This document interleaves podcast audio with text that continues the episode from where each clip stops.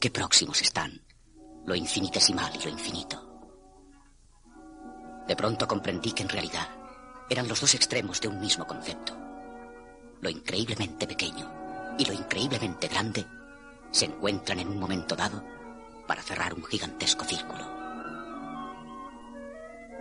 Sentí como si pudiera abrazar el cielo, el universo, infinitos mundos.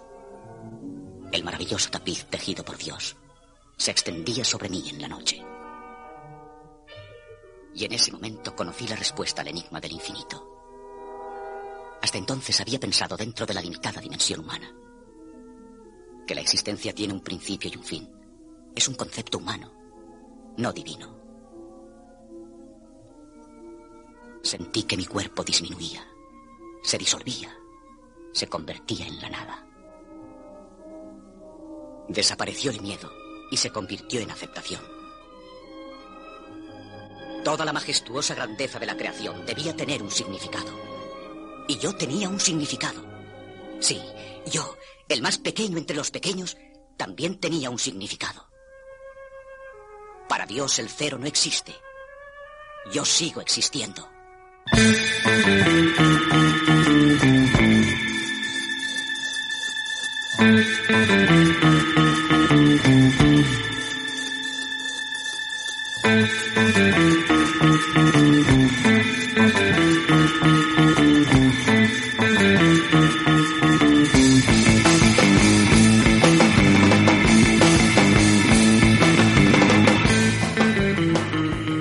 Saludos queridos oyentes Freaks y bienvenidos a una nueva edición de Los Retronautas, el podcast de los clásicos de la ciencia ficción viejuna.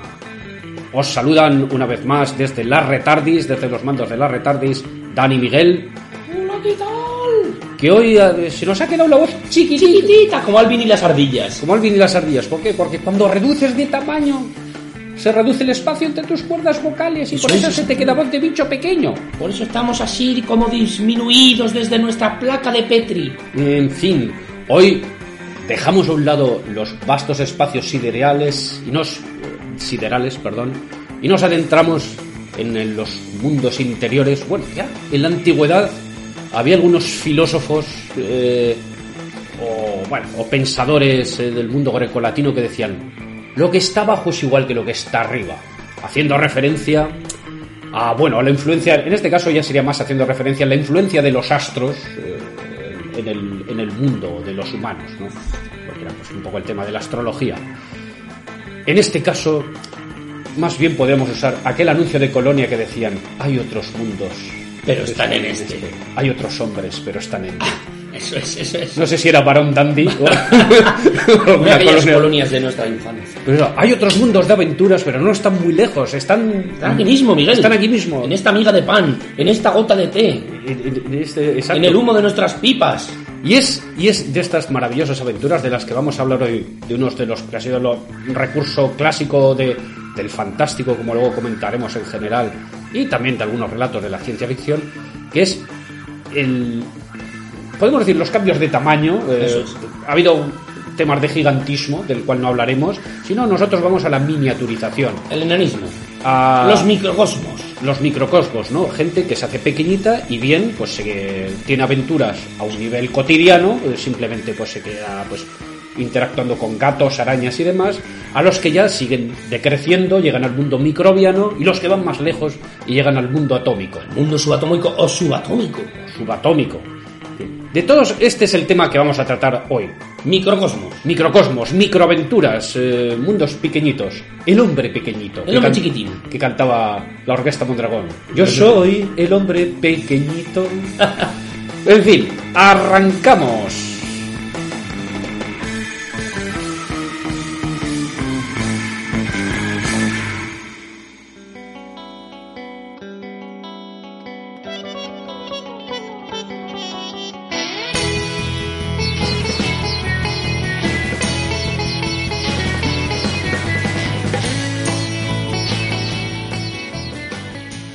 Y arrancamos eh, nuestro viaje a los microcosmos, a los micromundos. Hay que decir que, bueno, de todos los temas de la ciencia ficción, este es el menos plausible, podemos decir, el, más complicado, el, el más fantástico, el menos irrealizable. ¿Por qué? Porque físicamente, físicamente es eh, prácticamente imposible pues, que algo encoja de tamaño y siga conservando, por así decirlo, su funcionalidad. Esto, pues eh, documentándome para el podcast, encontré un blog con el eh, apropiado título de Ciencia para gente de letras. Muy bueno. Eso es eh, hecho, Eh, hecho para gente como Está hecho para nosotros. en el que él explicaba, en una entrada que es la imposibilidad física de humanos mini- miniaturizados en insectos gigantes, ¿no? Pues, ¿Por qué? Porque era imposible que, pues, que esto pueda tener lugar. Dice, dice, ¿cuáles son los recursos, las explicaciones que usan los, relatos fantásticos o de ciencia ficción, ¿no? Para encoger a alguien de tamaño. Pues dicen, ¿qué hacen primero? Encoger los átomos. Dice, pero esto físicamente es imposible. Porque eh, las órbitas de los electrones, dice, son. Eso es una distancia constante y estable y es, físicamente no se puede cambiar, ¿no? Porque si cambia esa, esa constante de Planck que se llama, esa distancia entre electrones y núcleos de átomos, cambiaría la física del universo. Con lo cual, ahí, mal. Segunda opción. Pues entonces reducimos, como los átomos son básicamente espacio vacío, reducimos la distancia entre los átomos. ¿No? Tampoco se puede. porque- puede ser. Porque ya sabemos que los átomos se repelen entre ellos, ¿no? Las nubes de electrones se repelen entre ellos. Entonces, no hay manera tampoco de hacer eso. ¿No? Y dice, tercera opción. Dice, pues bueno, como pues extraemos, quitamos materia. Menos átomos. Menos átomos. Quitamos átomos y. Este no, este fuera. Este fuera, este sobra. Y, y lo dejamos todo, pues proporcionalmente vamos quitando del brazo, de las uñas, tal, y hasta que quede lo mismo, pero más pequeñito. Dice, pero claro, dice, difícilmente eh, podemos pensar, pues que, por ejemplo, el típico ejemplo sería, pues nuestro cerebro, ¿no? ¿Funcionaría igual nuestro cerebro con menos corteza cerebral? Menos espacio para funcionar. Pues, pues no, seguramente no. Mal. Esa sería la parte física, pero luego hay otra parte que es la de nuestros sentidos, y eso es muy interesante. Dice, antes, al principio del podcast, hemos hecho el chiste de la voz.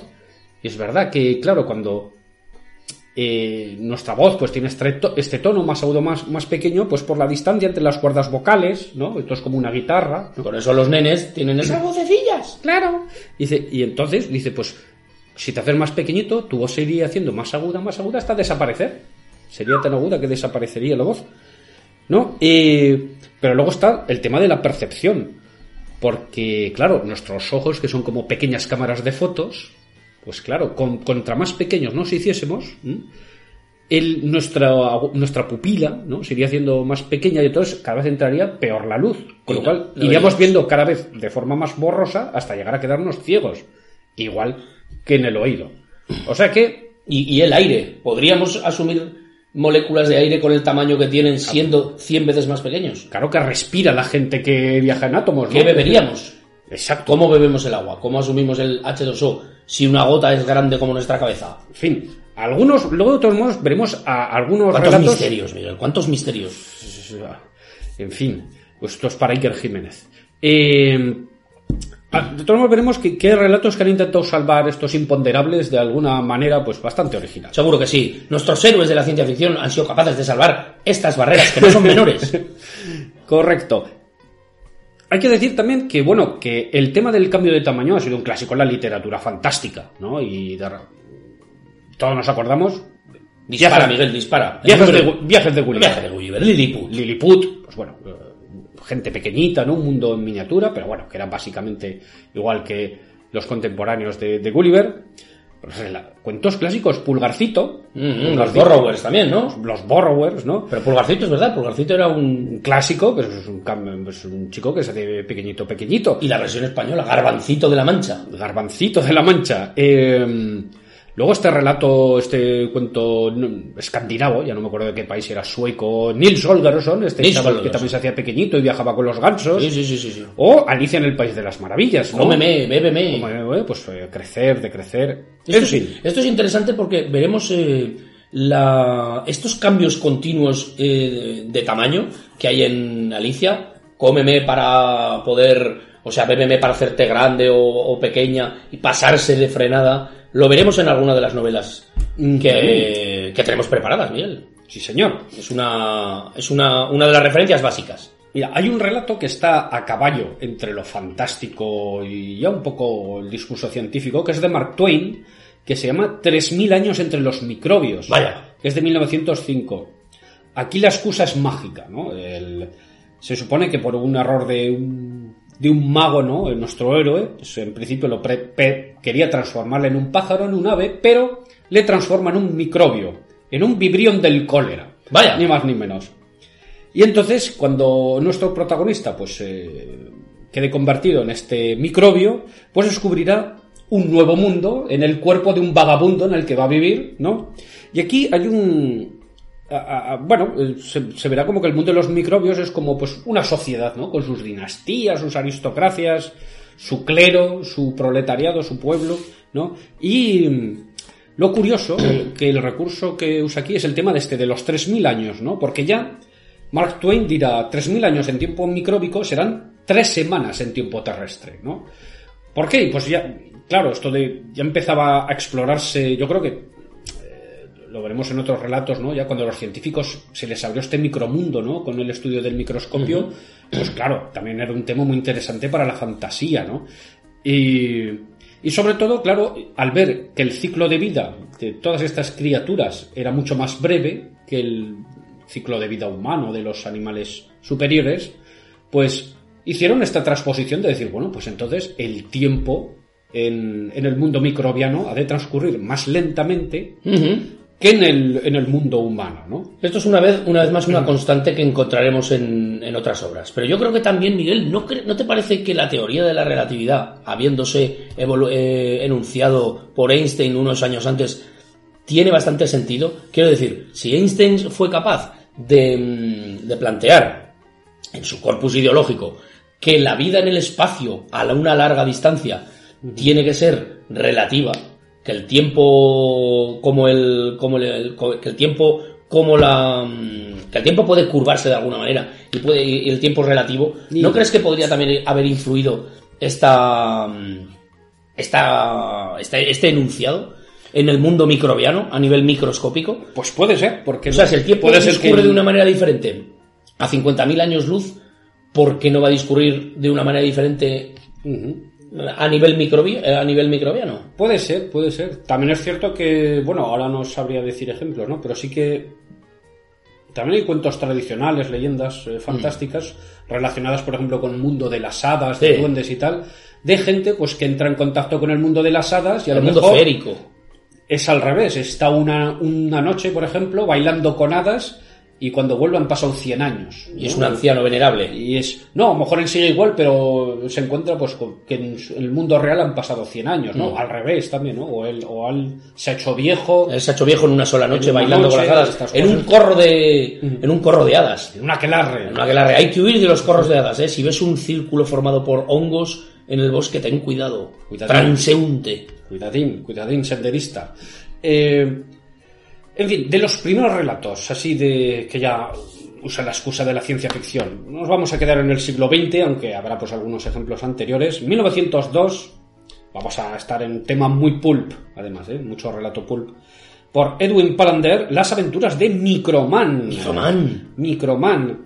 Aquí la excusa es que hay un profesor, eh, el profesor Hassler de Richmond, que ha inventado un gas que se llama microgen, que es capaz de disminuir las proporciones de cualquier ser vivo, desde una flor a un hombre. Esto es interesante ya desde el principio, Miguel, si me permites, porque estamos ya en un ámbito totalmente científico. Sí. Quiero decir, eh, hemos pasado ya. 1902 es una época muy temprana. Quiero decir, Sí. eh, acabamos de terminar el siglo XIX en el que las postrimerías, en las postrimerías del XIX todavía un autor estaría tentado de utilizar eh, recursos narrativos que tengan que ver con el fantástico o con lo terrorífico provenientes de la novela gótica.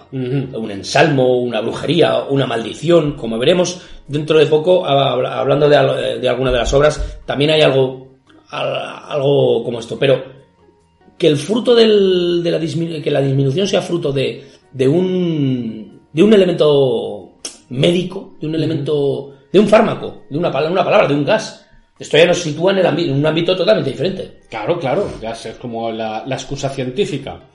Eh, Pues aquí ocurrirá, bueno, también un recurso clásico de accidente, hay un accidente de manipulación y pues pues una cuadrilla, el profesor, su hijo, un amigo, el cura de la parroquia, que entonces estaban todos, siempre había un cura metido en todas partes. Y pues la moza, siempre tiene que haber una moza casadera, pues disminuyen a un tamaño pues más pequeño que las moscas. ¿No? Y pues serán, claro, la- las aventurillas, ¿no? De pues, eh, siempre es, eh, veremos estos libros, pues estas descripciones, ¿no? De pues cómo el canto de una moneda se convierte en un precipicio eh, insalvable y cosas así, ¿no? Y en fin, pues una historia curosilla, curiosilla, perdón, y entretenida. Poco tiempo después, 1919, ya tendremos uno de los grandes relatos Sí. clásicos, ¿no? La chica del átomo de oro de Sí. Ray Cummings. Ray Cummings, sí señor. Bien, Miguel, hay que decir que La chica del átomo de oro, La chica del átomo dorado, escrito por, por Ray Cummings, un, un escritor de novelas pulp eh, muy conocido de la época, que tenía una legión de seguidores. Bien, eh, es un, eh, fue un, un pequeño un relato de cinco que tenía que tuvo en su primera versión cinco capítulos y fue publicado en la revista Argosy. Lo que quiere decir es que uh, después hubo una segunda versión, porque Ray Cummings alargó, la, alargó el relato hasta convertirlo en una novela y llegó a escribir varias secuelas. ¿eh? ¿De acuerdo? No voy a hablar de toda la obra, me voy a centrar en La chica del átomo dorado, como Sí. quedó la, la novela. Bien. Ray Cummings eh, nació en 1897 y falleció en 1957 en Estados Unidos y fue un hombre del que no se sabe demasiado. Hay dos biografías, pero al parecer ambos libros fueron muy, muy maquillados por sus editores. Mm, De él se dice que fue cultivador de naranjas, buscador de petróleo, buscador de oro, incluso que fue ayudante de Thomas Alva Edison, Miguel. Atención. Es, es entre 1914 y 1919. Bien, un hombre que un hombre multidisciplinar. ¿De acuerdo? En cualquier caso, fue un seguidor de las novelas de H.G. Wells, de Julio Verne, y pasa por ser uno de los mm, mejores escritores de, de pulp de su época, junto con, con Burroughs. ¿De acuerdo? Con el escritor de las novelas Princesa de Marte, el creador de Tarzán, en fin. Pero eh, este es un hombre que llegó a, colo- a colaborar con Stan Lee y a escribir para la revista Capitán América en la. Edad de Oro. Ah. en la Edad de Oro del, del cómic, claro. Entonces, eh, yo creo que en aquellas revistas, en aquella revista Capitán América habría cómic y habría también eh, texto, pero bueno, relatos. Pero él escribe, él escribe guiones que no firma para la editorial entonces Timely. Ah, ¿Te acuerdas? Eh, bien, Timely fue la predecesora de, de Marvel Comics y allí, eh, allí se publican las historias de los primeros personajes de Marvel. La Sí. Torcha Humana Sí. y Toro. Toro. ¿Te acuerdas que eran do- esos dos? eh, había Eran dos robots. personajes que eran robots, dos personajes que se inflamaban en llamas y años más tarde Stan Lee recuperaría a uno de ellos, a la Antorcha Humana, para Los Cuatro hacerlo forma Fantásticos. parte de los Cuatro Fantásticos, pero es un personaje muy antiguo. Sí. Submariner y el Capitán América. El Submariner Namor. Namor y el Capitán América. Estos eran los personajes más importantes de Timely Comics en aquella primera edad de oro del, del cómic. Bien, pues en aquella época firmaba guiones eh, para, para Timely nuestro hombre, Ray Cummings. ¿De acuerdo? Bien. Genial. Eh, después de esa pequeña semblanza de- del autor, debo decir primero, eh, Miguel, que la mm, edición en la que de, de- de la que yo me que yo he leído es una edición de edito- ediciones Nalbai. Me gustaría hacer una mínima mención Sí. porque son paisanos nuestros. Es una editorial. Una editorial esa. local. Nosotros, bueno, para, para las personas que nos escuchan fuera de España, nosotros eh, estamos ubicados en la ciudad de Zaragoza, en el norte de España, y allí hay una, una editorial, Ediciones Nalbai, que está haciendo cosas muy interesantes. Pues recuperando autores de, de la época del pulp o, o- o editando mm, historias de ciencia ficción y, y fantasía de autores actuales y noveles. Bien. Muy bien. Mm, Me gustaría hacer esa mención sí, de sí, nuestros amigos de Nalbai. Por supuesto. Bien. Eh, a pesar de que no es el primero, no es el primero en utilizar, como, como has dicho tú, Miguel, el entorno microscópico de las aventuras de ciencia ficción. Tenemos los antecedentes de Gulliver, Alicia en el País de las Maravillas, pero sí, la chica del átomo dorado introduce la física del, del átomo y algunos elementos de la química moderna. Como por ejemplo la relatividad del tiempo en el entorno microscópico. Sí. ¿De acuerdo? El tiempo eh, discurrirá de una manera diferente al, al exterior. Y eso forma parte, en la chica del átomo dorado, forma parte de la trama. ¿De acuerdo? El tamaño como el tiempo es relativo. Las, eh, son, son interesantes las descripciones de la, de la disminución de los objetos y sobre todo de las personas, porque esta Miguel es una novela de viaje. Y eso la- eh, lo- enlaza este autor, a Ray Cummings, enlaza extraordinariamente su literatura con la de Julio Verne. Hmm. Hay que decir también que, eh, que una cosa que influyó mucho en esto fue, claro, cuando salió el, el físico Ernst Rutherford. Ah, ¿no? Propuso, propuso su modelo del átomo, claro.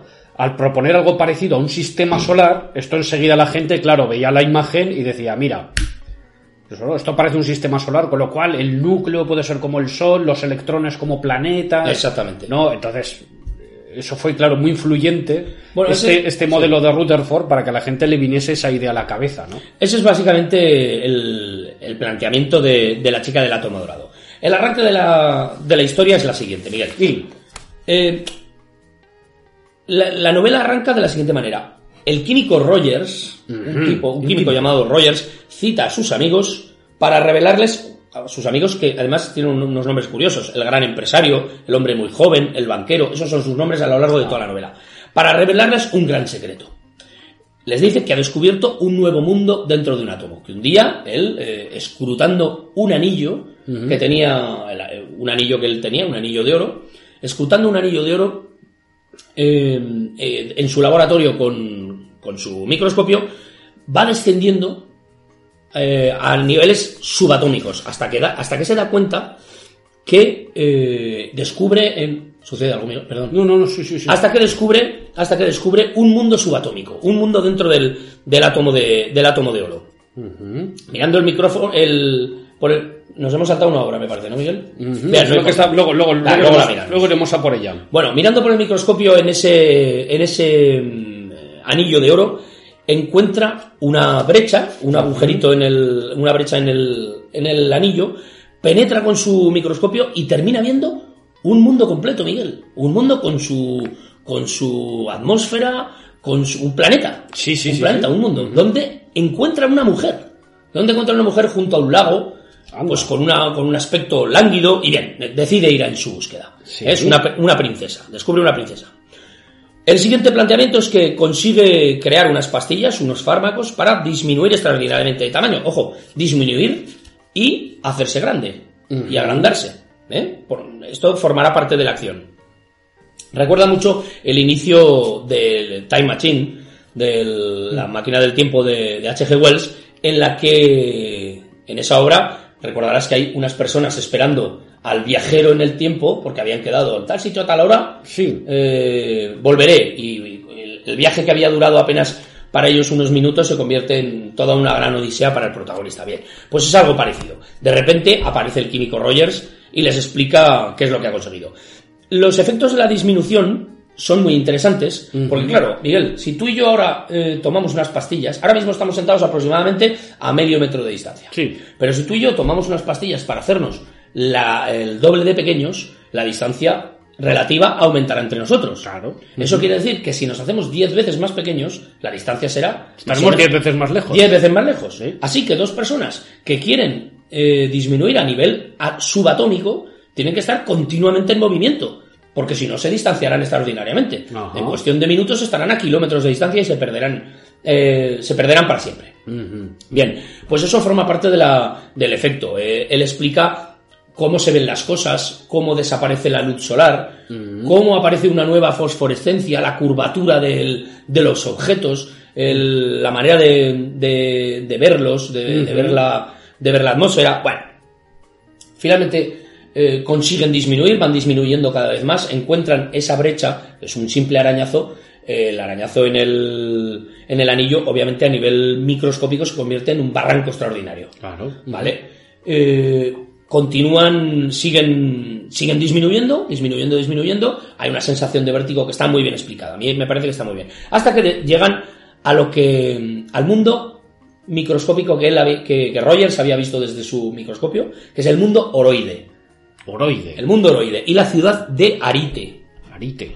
Todo, todo tiene un. Yo creo que los, nom- el- los nombres están muy bien buscados. Son quizás sencillos, pero, pero bien, están muy bien buscados. Este es un mundo que tiene una luz propia, una especie de fosforescencia. Sí.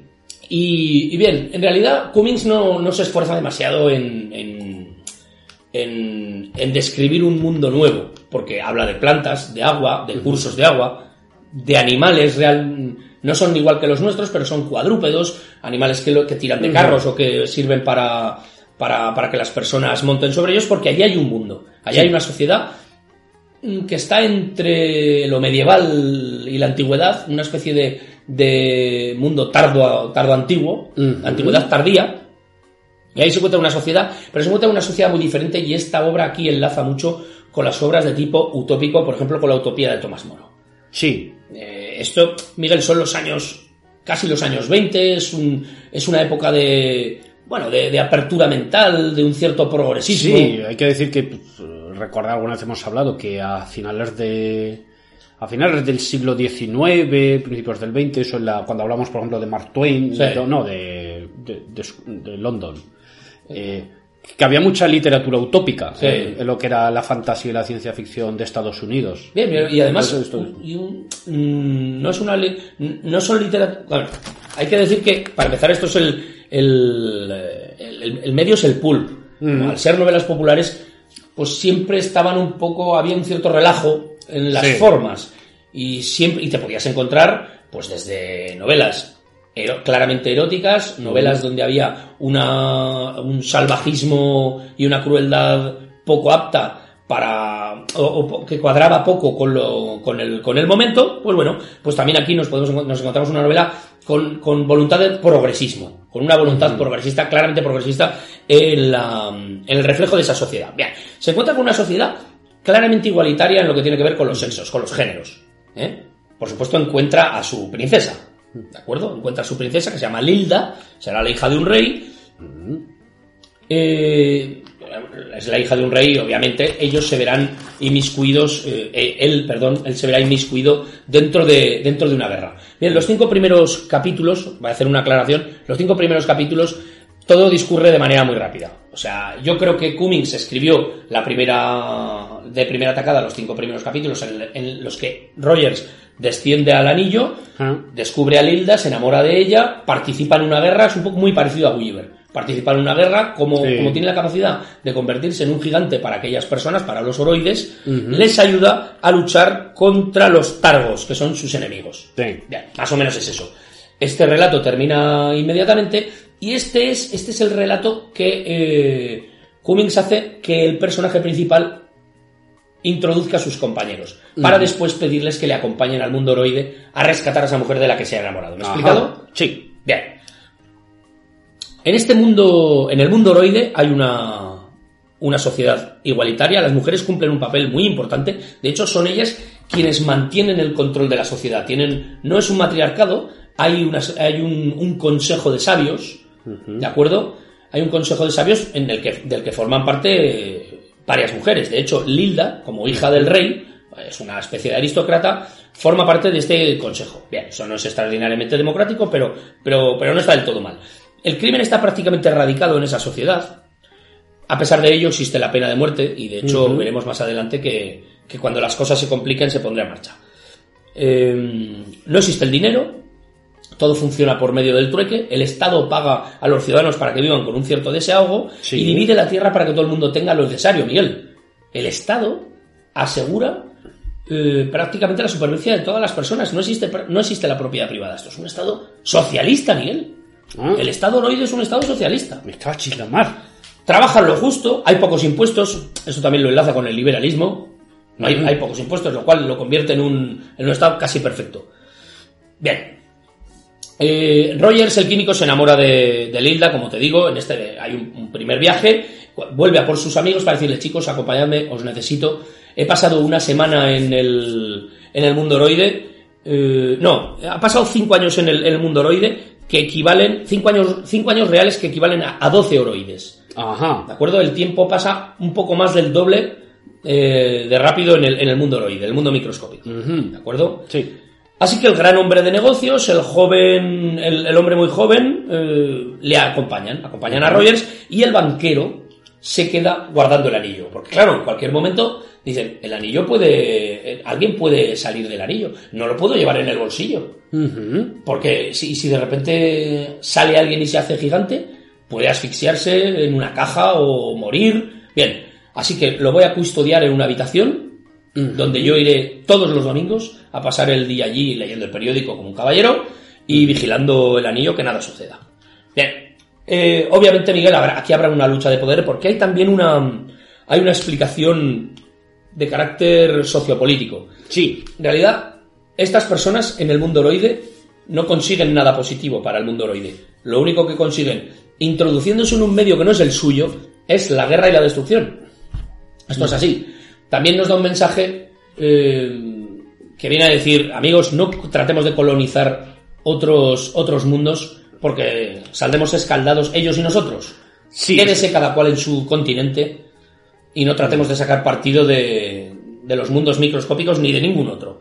Hay una lucha de poder porque hay una hay un otro reino llamado Orlog donde, donde reinan los Targos, que son los malos, los malos. donde eh, en Orlog hay una revolución de los Targos que se separan y buscan el poder. Hay un, un regicidio, los Targos matan al, matan al rey de los oroides y bien, eh, Rogers y sus amigos se pondrán del lado de los oroides, eh, a la cabeza de los cuales está el rey de los oroides, padre de Lilda, y habrá una lucha, una lucha de batallas.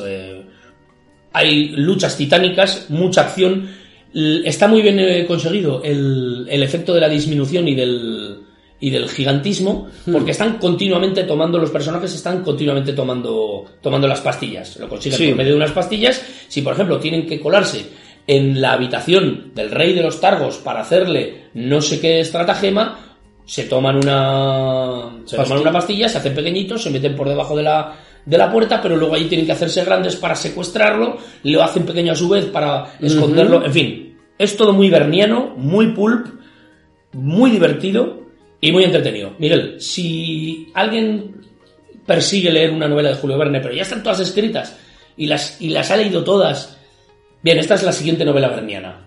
La chica del átomo dorado es la siguiente novela verniana, la siguiente novela relacionada con, con Barrows, con H.G. Wells, una novela muy deudora de todos estos autores, absolutamente introducida en el género pulp y además muy entretenida.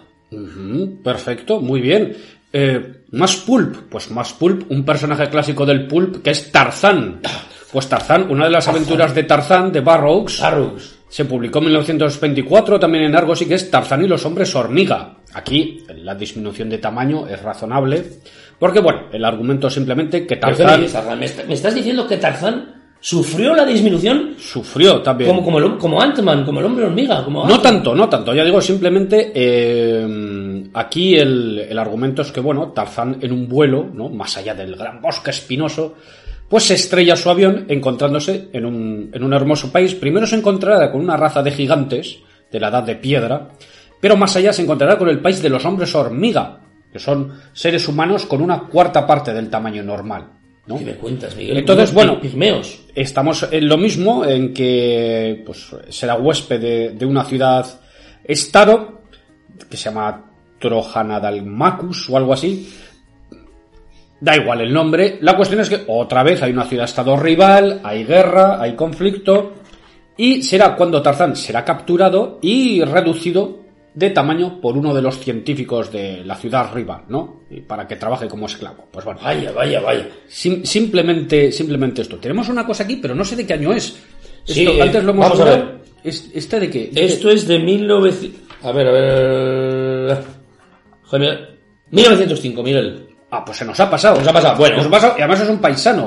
Porque es ni más ni menos que Santiago Ramón y Cajal. Santiago Ramón y El honorable científico, neurólogo, padre de la neurología moderna, premio Nobel. medicina.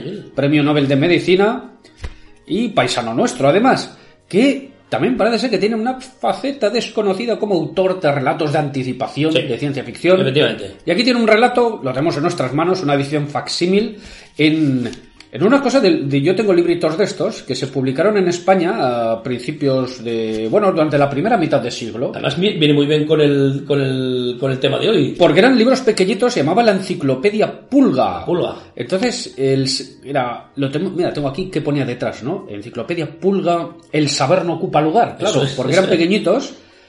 Y todo el, todo el maravilloso mundo de la ciencia, del arte, de la técnica, de la literatura, historia, viajes, biografías, etcétera, a su alcance.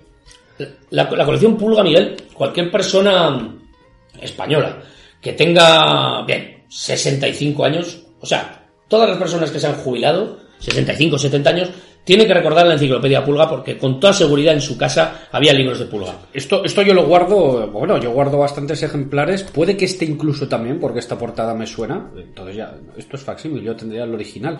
eh, heredados de mi abuelo, de, mi, de, mi, abuelo, de que él, él, tenía una colección y entonces exactamente era eso, era una colección para hacer la literatura accesible. Claro, eran a, al proletariado. Sí, eh, sí.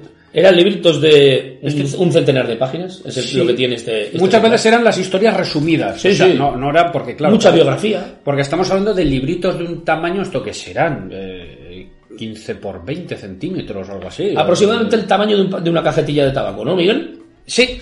Mira, eso para que os hagáis la idea mejor. Eso es como, son libros del tamaño de una cajetilla de tabaco y se publicaba de todo y cuando eran, a veces eran gorditos, a veces sí. en dos tomos, porque te pueden hacer cuobadis, yo que sé. Eh, pero, pero lo que hacían entonces eran resumir, resumir las historias, hacían claro. como una historia resumida. Y había también pequeños ensayos, la electricidad, o sí, biografías, había de Cristóbal todo. Colón. Ensayo, divulgación, narración, eh, y, y, pues digo, era una cosa, curiosidad de la época, ¿no? Y pues en esta colección pues apareció este relato de Santiago Ramón y Cajal, el pesimista corregido.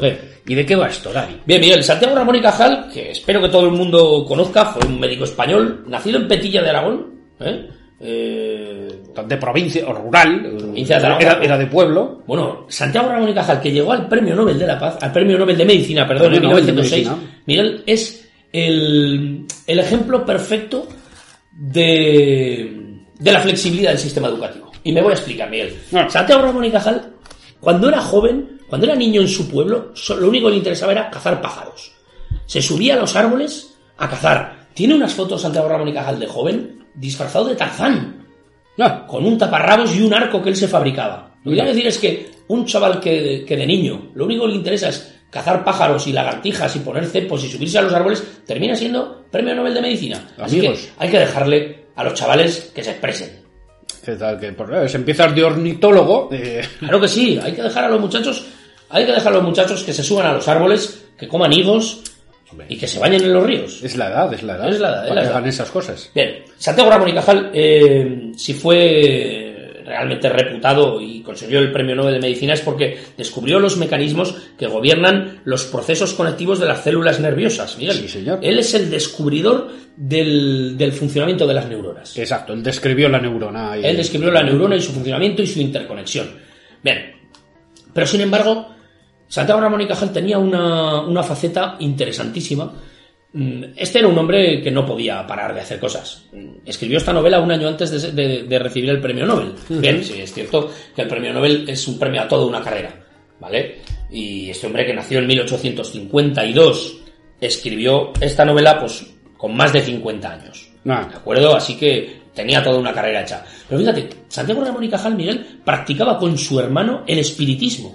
Ah. En las postrimerías del siglo XIX, Miguel, todavía la gente pensaba que el espiritismo pues podía tener alguna un, algún avis eh, Hombre, es que científica. En, en, aquella época, recordemos, es una época en que el espiritismo, incluso la religión espiritista, Alan Kardec, que fue un poco el, el, padre fundador de todo el movimiento de la religión, porque hay una religión espiritista, que ahora tiene más predicamento en, en algunos países de América Latina. Mm, Pero hay una religión espiritista, y como que, que fue por este tal Kardec. Kardec. Pero bueno, lo que era el, el, el espiritismo, el esoterismo, eh, Madame Blavatsky y todos estos personajes son personajes de esa época, de finales del siglo XIX, las logias masónicas, uh -huh. que siempre vemos en estas películas inglesas ambientadas en la época victoriana.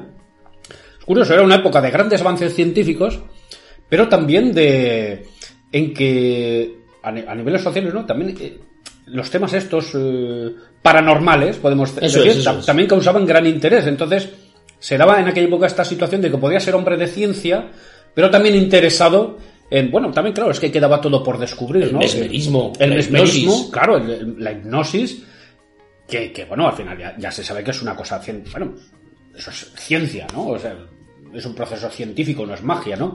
Pero que al principio parecía magia el poder hipnotizar a alguien, ¿no?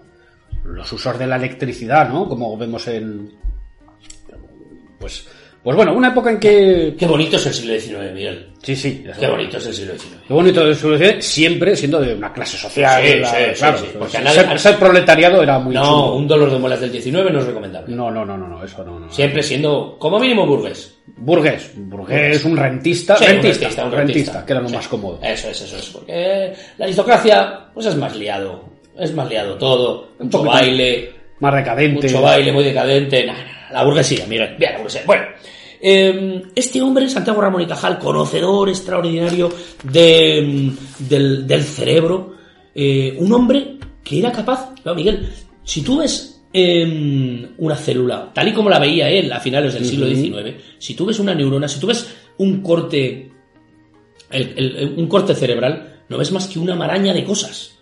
Pero Santiago Ramón y Cajal era capaz, yo he visto dibujos suyos, porque hace poco, eh, hace 8 o 10 años, se celebró, pues si no me equivoco, el centenario de su... pues no lo sé. De algo. Bueno, se celebró una, o el 150 centen- el 150 de su nacimiento, de su muerte, y hubo una- un gran acontecimiento. Se publicaron libros, eh, entre ellos este facsímil del pesimista corregido, libros sobre su obra. Yo he visto dibujos de las plumillas Sí. en las que él era capaz de y, ver las interconexiones de una célula, donde yo solo vería una maraña. Es que eh, es como, como las bolas de polvo que hay por el suelo de la habitación, que es todo nylon, hecho un, un- follón. Él, él era capaz de ver de dó- dónde estaba el núcleo, cuál, cómo irradiaba esa célula. Bien. Que tiempos también en que la gente de ciencias tenía que saber dibujar. Hombre, por supuesto. Para, para describir animales, bien, órganos. ¿eh? De hecho, es que hace poco leí un artículo en un, en un blog de diseño y tal que hablaban como una profesora de anatomía de Estados Unidos o algo así daba una asignatura que era dibujo anatómico. Muy bien. Y enseñaba a, los, a sus alumnos, futuros médicos y tal, a dibujar para describir y comprender los órganos, ¿no? Entonces, qué bonito, claro, la el dibujo aquí fue herramienta para Cajal para entender Bueno, bueno, es más, el, el funcionamiento. Y Cajal fue un visionario de muchas cosas, inventó una especie de fonógrafo, hizo unos eh, eh, experimentos en fotografía en color. Bien, Cajal estaba con un pie en cualquiera de los grandes eh, acontecimientos científicos del mundo. Un hombre del Un Renacimiento. pie antes, un, un- un paso, un paso a punto de dar para, para descubrir cualquiera de los mejores inventos. Bien. Pues sin embargo el tipo tuvo, eh, tuvo la capacidad de escribir una novela de anti- Vamos, una novela que está entre la anticipación y, el, y la fantasía. Bien, El pesimista corregido, escrita en 1905, es un libro sin pretensiones científicas, ¿de acuerdo? Ni filosóficas. Es un divertimento. Sí. Eso sí, el tipo eh, planteó que tenía un objetivo moralizante. Sí. Y te voy a explicar por qué. El pesimista corregido, el protagonista es Juan Fernández, es un joven doctor muy pesimista. Ujú. Muy pesimista. Cenizo. Un cenizo. Delgaducho, eh, pequeñajo, propenso a las enfermedades, Hipocondríaco. hipocondríaco. eh, bien, está estudiando unas oposiciones, suspende, Opositor. Para un opositor. Lo tiene todo este hombre. Tiene problemas con su novia porque no acaba aquello, la cosa no acaba de. No de cuaja, arrancar, no cuaja el tema, cuaja, no- no cuaja el tema, no agarra. El hombre está enfermucho siempre y, el- y entonces un- se desespera, dice: El mundo no vale nada, los microbios, la, la- la enfermedad tendría que desaparecer y erradicarse por siempre. Porque la enfermedad es el auténtico mal del mundo. Pero de repente se le aparece Miguel, por eso digo, es un relato más bien fantástico, el numen de la ciencia, el genio de la ciencia. Un espíritu, ¿vale? Una, una, una, una figura, una figura divina relacionada, fíjate Miguel, qué interesante, no es ni Atenea ni, ni Dios, el numen de la ciencia, una especie de genio científico, un espíritu el que encarna todo el saber del universo. Sí. y le reprende por sus eh, le reprende por su por su por su pesimismo y le dice te voy, a- te voy a enseñar para qué sirven todos esos microbios a los que tú te refieres y para que te des cuenta durante un año con tu vista normal con, la- con tus ojos vas a poder ver eh, a nivel microscópico y vas a poder observar los, eh, las bacterias y, lo- y lo- y las bacterias patógenas que hay a tu alrededor, cómo interactúan con la materia y para qué sirven. Sí. Bien, él se echa a dormir, se piensa que esto es una, un sueño, una, una estupidez, y al día siguiente cuando se levanta se da cuenta de que su vista ha alcanzado una capacidad extraordinaria para ver a nivel microscópico. Y ve todo lo que hay a su alrededor a nivel microscópico. ¿De acuerdo? Entonces, lo- cuando, cuando llueve y ve las gotas de agua, las ve a nivel microscópico, ve la estructura de los cristales del hielo, las bacterias que hay en la comida, Uh. todas las bacterias que hay en la en la yo qué sé en la saliva del en su en, el- en la tos claro eh, había enfermedades que no se habían erradicado todavía. Eh, la tos ferina eh, la rabia la Tuberculosis, uh. Y entonces él, él va por la calle ve el, a un mendigo toser y ve los vacilos de, la tuberculosis flotando y a- acercándose a él. La grasa del, del- de la piel de los seres humanos, las células, los jirones de piel cayéndose a trozos, los vacilos que hay entre los dientes. ¿Ves? Realmente es desagradable. Pero es, es, gore. es muy desagradable. De hecho, si me permites, Miguel, como insisto que Ramón y Cajal gore. in- Insisto que es un divertimento de 100 paginillas que no tiene mucho más. Al final, obviamente, lo que el, el significado de esta novela es que al final de este año microscópico, Juan Fernández descubre que todo en la naturaleza tiene su función y que las bacterias patógenas, aunque parezcan que sean eh, un horror, pues también se comen mm, se comen unas a otras y, y, que hay un equilibrio. Pero déjame, Miguel, que te lea, si, me, si te parece, un, un pequeño fragmento para que veas lo que Sí, sí, por de lo que estamos hablando. Adelante. Bien, Juan Fernández, que ya había estado pues, en su casa tratando de desayunar, viendo las bacterias de la leche o la levadura del pan, Sí. se va al Museo del Prado y horrorizado descubre el aspecto de los barnices y de la, y de la tela a nivel microscópico, los ácaros que en, ella, que en ellas viven. Total, que para distraerse un rato se va al teatro. Y nos dice así, después de dirigir a las damas del palco algunas palabras vulgares y corteses, al objeto de disimular el infinito desencanto de su corazón, Juan levantóse para despedirse. Y en el momento en que Elvira, una muchacha que ahí había, con la sonrisa en los labios modulaba con, con voz dulce y acariciadora un hasta la vista, Juan, algunas microscópicas gotas de saliva proyectadas de la adorable boca vinieron a rociar el rostro y tersa pechera de nuestro protagonista Ay, ay, ay. el cual, sin parar mientes en la desatención que cometía, limpióse rápidamente la cara y manos, como si sobre ellas hubiera caído algún líquido corrosivo. Era que en las salpicaduras del aliento de su amada, otro tiempo aspiradas con deleite, habría querido divinar, cual vagas y amenazadoras sombras, las cápsulas de diplococo de Frankel, del temible agente de la pulmonía.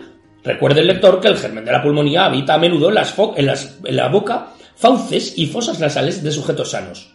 Bien, Maravilloso. O sea que la, es no- todo- la chavala disparaba perdigones. Esto es todo muy curioso, esto es todo así. Es, es- es muy curioso. Sí, a sus ojos la carne no era carne. El tío se dispone a comerse un filete. A sus ojos la carne no era carne, sino paquetes de rojas y contráctiles lombrices, las fibras musculares estriadas. El tocino aparecíasele como un montón de globos enormes, semejantes a, a bomboneras repletas de un líquido aceitoso y de cristalizaciones radiadas. Entre paréntesis, dice Cajal, células adiposas y cristales de margarina. El pan presentábase cual conglomerado de granos almidonosos, empotrado en una ganga transparente, el gluten, donde destacaba toda suerte de inmundicias. El queso se le antojaba asqueroso, criadero de microbios, arca de Noé palpitante de vida inmunda, nauseabunda carroña capaz de levantar el estómago de un difunto. Bueno, Muy divertido. todo es así, es un divertimento, eh, es perfectamente descargable. Pondremos un enlace a una versión en PDF Ah, muy bien.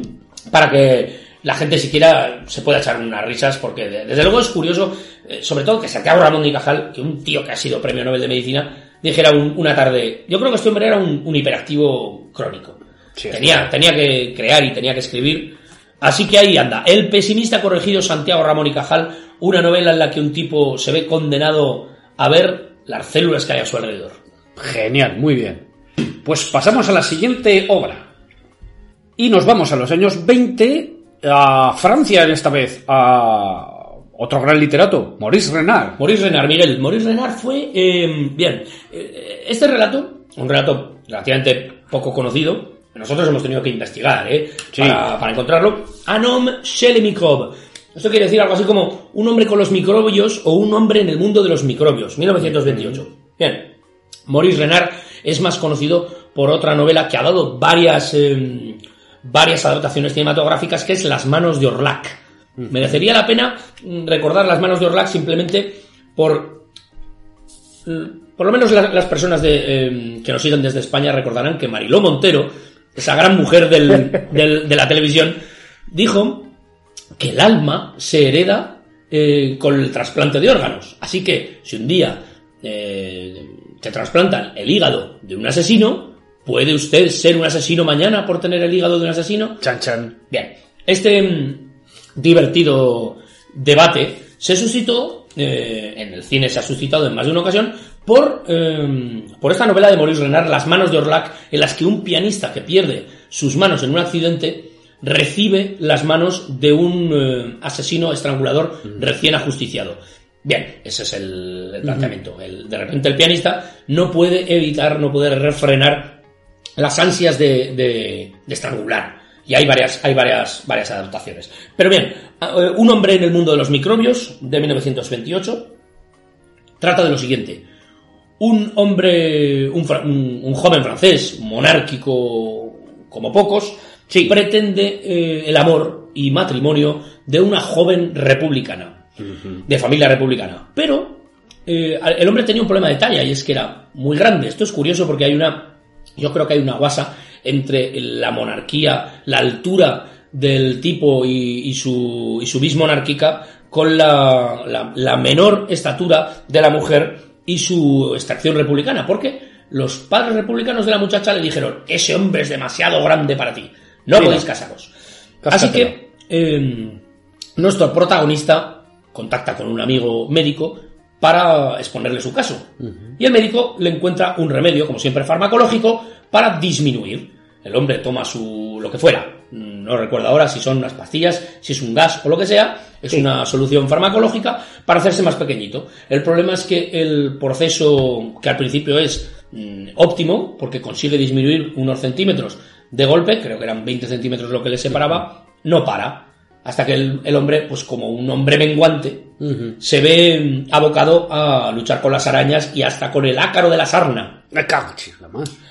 Eh, descenderá incluso a un mundo microbiano y allí hay, eh, al parecer también, eh, este hombre volverá años después y explicará su, explicará su, su odisea, muy envejecido, y ahí en ese mundo microbiano descubre un mundo microbiano en el que hay problemas sociales y medioambientales, Miguel. Es un mundo que se está quedando arruinado y en el que hay una sociedad que explota a unos, eh, a unos personajes de segunda categoría, entre comillas por supuesto, llamados los negros verdes. Anda. Bien, Negroverdes. Una vez negroverdis, eso es. Una vez más, Miguel, eh, pues una pequeña crítica social y medioambiental en una novela de anticipación en la que se utiliza, pues eso, el, el- el recurso de la disminución eh, y el viaje microbiano para, pues para explicar otras cosas. Cosas de la ciencia ficción. Muy bien.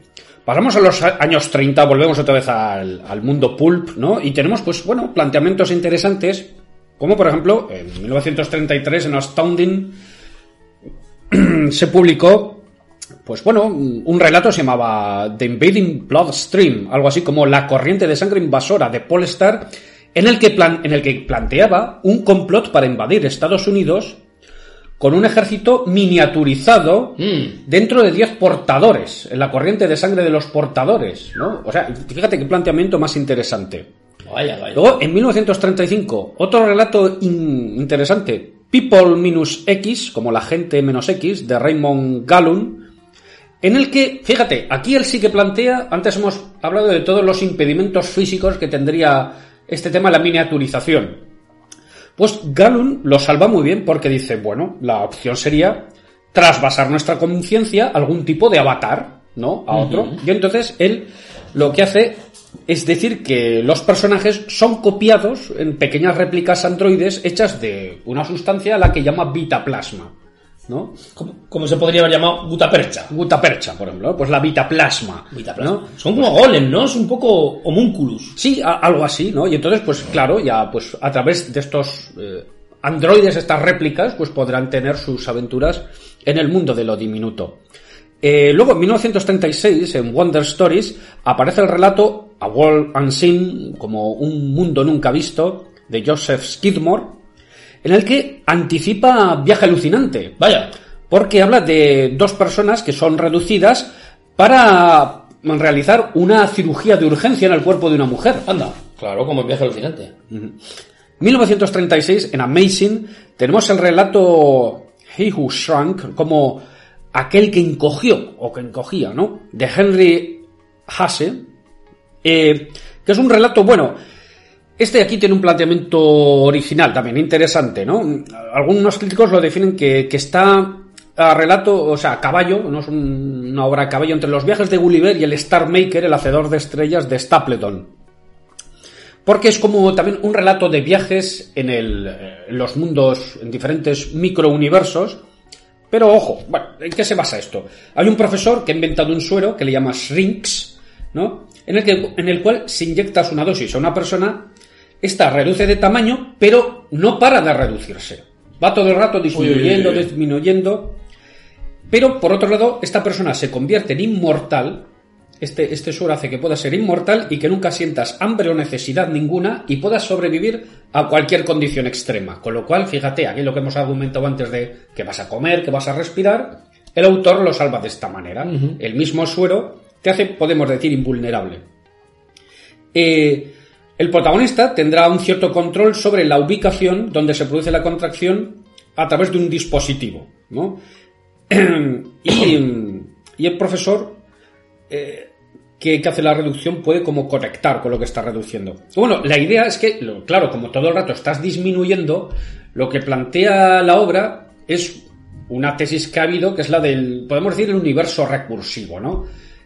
Antes hemos dicho, bueno, como los átomos son como sistemas solares, pero bueno, ese universo microatómico a su vez tendrá sus átomos, que a su vez serán otra vez otros universos. Entonces la idea es que vas disminuyendo continuamente y vas accediendo como de un universo a otro, ¿no? Conforme vas disminuyendo, pasas de un universo a otro. Eh, así, pues bueno, serán diferentes aventuras que se irán produciendo con diferentes eh, reducciones. Bueno, aquí no será el profesor el que el que sea el que se reduzca, ¿no? Sino su ayudante, ¿no? El pobre. Ve tú primero, Ve tú primero a ver qué hay por ahí. que yo ya voy apagando las luces y así. Y entonces dice, bueno, eh, habrá unas primeras aventuras al principio en que, bueno, eh, luchas contra bacterias, etcétera, hasta que empezarán a pasar a niveles subatómicos. Y entonces, pues básicamente hay cuatro aventuras. Dice, pues en, una de ellas se encuentran con un mundo de seres globo que tecnológicamente están muy avanzados. En otra con una raza, en otro mundo, pues con una raza de humanoides primitivos. En otras con unas máquinas autorreplicantes inteligentes. Y parece ser eh, que al final como que vuelve a la Tierra, ¿no? Como si fuese cíclico, quizás el, la estructura del universo, ¿no? En fin, eh, se dice de esta obra pues que bueno, que básicamente es como una sátira, ¿no? Que es, eh, pues tiene mucho de viaje de Gulliver y que estos diferentes viajes lo usa pues para hacer sátira y dejar recaditos. Eh, pasamos a los años 40. Los años 40, bueno, se inauguraban con, con una película. eh, Ya puse, puse en el Facebook que de cine no vamos a hablar mucho porque los amigos de Campamento Krypton Muy bien. hicieron un podcast muy rico pues sobre a, a rebufo del estreno de Ant-Man de películas con cambios de tamaño. ¿no? Hay que escucharlo, amigos. Entonces- Hay que escuchar ese podcast. O- como ellos ya lo hicieron bien, ¿para qué vamos a repetir? Y un saludo para ellos. Un saludo y os recomendamos la escucha pues como complementario a nuestro podcast. Hablaron, por ejemplo, de Doctor Cíclope, Doctor Ah, Cyclops, que se, estrenó en los años 40. Y más cositas. Pues mira, en los años, en 1953, un libro que fue, fue bastante popular, se llamaba Atta, con dos T's, una novela de la más extraordinaria aventura de Francis Rufus Bellamy, en el que el protagonista aquí se, se reduce al tamaño de una hormiga, al tamaño de las hormigas, y entonces serán aventuras con hormigas, ¿no? Y será un cuento tipo Robinson Crusoe, ¿no? En que, bueno, pues eh, será amigo, eh, el nombre este Atta es el nombre de un guerrero hormiga, eh, y vivirá aventuras con él, ¿no? Al final el, el hombre podrá retornar a su tamaño normal. Dicen que una de las cosas curiosas de este libro es lo tonto que es el protagonista. Vaya. Dicen, lo definen los críticos como decir, es absolutamente irritante, es como una especie de estúpido a todo el momento, ¿no? y entonces es lo que podemos destacar de la obra. Una- novela de aventurillas que fue bastante popular. Novela de aventuras época. protagonizada por un cretino. Exacto, ¿no? Y que, y que, bueno, fue interesante. Llegaríamos ya, estamos en los años 50, a 1957, con uno ya de los grandes clásicos que es Pero redoble, redoble de tambores. El hombre menguante. El hombre menguante. De Richard Matheson. Ah. Está, está, claro, nosotros lo hemos conocimos cuando éramos chavales en la película. Creo que fue en este, en este podcast también de Campamento Krypton, cuando mencionaron, nosotros que ya somos pues cuarentones, o los que son treintañeros también, que los sábados por la mañana hubo una época en que echaban, creo que más era en verano, un programa que se llamaba Pista Libre, Pista libre, hombre. en el que, oye, por las mañanas te echaban clásicos de serie B de la ciencia ficción y ahí vimos, por ejemplo, el, yo me acuerdo, El Mundo Futuro, la adaptación de Wells, Mm. El Hombre con rayos X en los ojos, de Corman, Extraordinario. echaban El Increíble Hombre Menguante, echaron todo este tipo de películas que... Magnífico. Que, que yo es lo que digo, a ver, nosotros somos de los 70, nosotros no llevamos 20, 30 años con esas películas, pero cuando las veías de chaval te parecían igual de fascinantes. A pesar de que éramos conscientes, quiero decir, en realidad nosotros no éramos conscientes de que solo hiciera 30 años que las habíamos visto, que las habían hecho. Porque parecía que, la- que- que las habían hecho hacía 100. Porque eran películas en blanco y negro, negro, tal. películas antiguas. Es decir, que el- el- el- la distancia de código que había entre esas películas y nosotros es prácticamente la misma que hay entre esas películas y los jóvenes de ahora. Claro, sí, sí. Así que, jóvenes polluelos, que nos escucháis por casualidad, acudid al cine clásico. Amigos, al cine clásico de ciencia ficción. Bueno, la película es de 1957, el libro es de un añito antes. Es obra de Richard Matheson, del que ya hablamos pues, en nuestro tercer podcast sobre Soy Leyenda. Soy Leyenda. Entonces aquí ya comentamos un poco quién fue, su biografía, una persona, también hablamos de él en, en Twilight Zone. Bueno, es que en realidad ha aparecido en varias ocasiones. Una sí, persona, como veréis, pues muy influyente, ¿no? Eh, que, ha, que ha compuesto de los relatos más influyentes en lo que es, sobre todo, luego a nivel de cine, eh, dentro de la ciencia ficción. Eh, como he dicho, el libro se publicó en el 56, la película salió en el 57, un añito después. En el 81 se hizo La increíble mujer menguante. Y hubo, parece ser, proyectos eh, allí a principios de los 2000 de hacer un, un remake del increíble hombre menguante que al final pues se ha quedado en agua de borrajas, parece ser. Eh, Richard Matheson comenta que, que, bueno, que la inspiración para esta historia le vino viendo una comedia musical. eh, una idea muy tonta, una que se llamaba en español Amor a Medianoche, Let- Let's Do It Again, de 1953 en el que, bueno, salían en la peli Ray Milan, antes hemos mencionado El hombre con rayos en los ojos, señor. bueno, Ray Milan, ¿no? Y Jim Wyman. Pues hay una escena tonta en que este se va apresuradamente de una casa y se equivoca de sombrero y en vez de ponerse el suyo se pone el de otro que es más grande y le cae hasta las orejas, ¿no? Dice, y dice, pues viendo esto se me ocurrió, claro, y si... Como Ma- Matheson era mucho de lo psicológico, del suspense, ¿no? ¿Y cómo reaccionaría uno si te pusieses tu sombrero, que sabes que es tuyo, y de pronto te viniese más grande? ¿No? ¿Qué ha pasado? ¿Qué ha pasado? Chan chan, ¿no? Que diríamos ahí.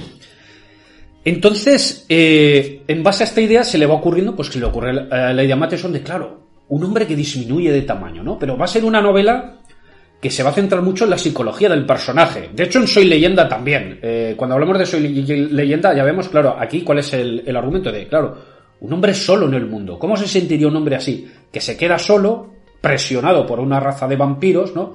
Pero ser el único ser humano, sin posibilidad de hablar con nadie, de contactar. La novela, Soy leyenda, como comentamos, describe mucho la psicología del personaje, cómo sufre, se emborracha, tiene estados depresivos, ¿no?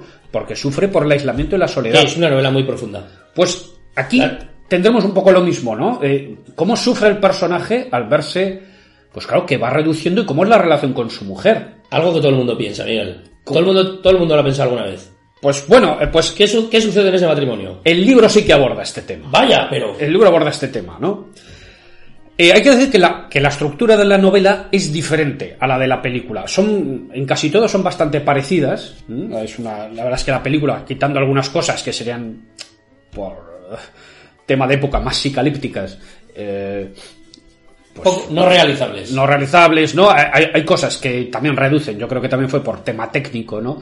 Pero la, la, es- la, la película adapta bastante bien la novela. Bueno, la novela ya empieza con el protagonista, Scott Carey, en el sótano, y ya siendo pequeñito.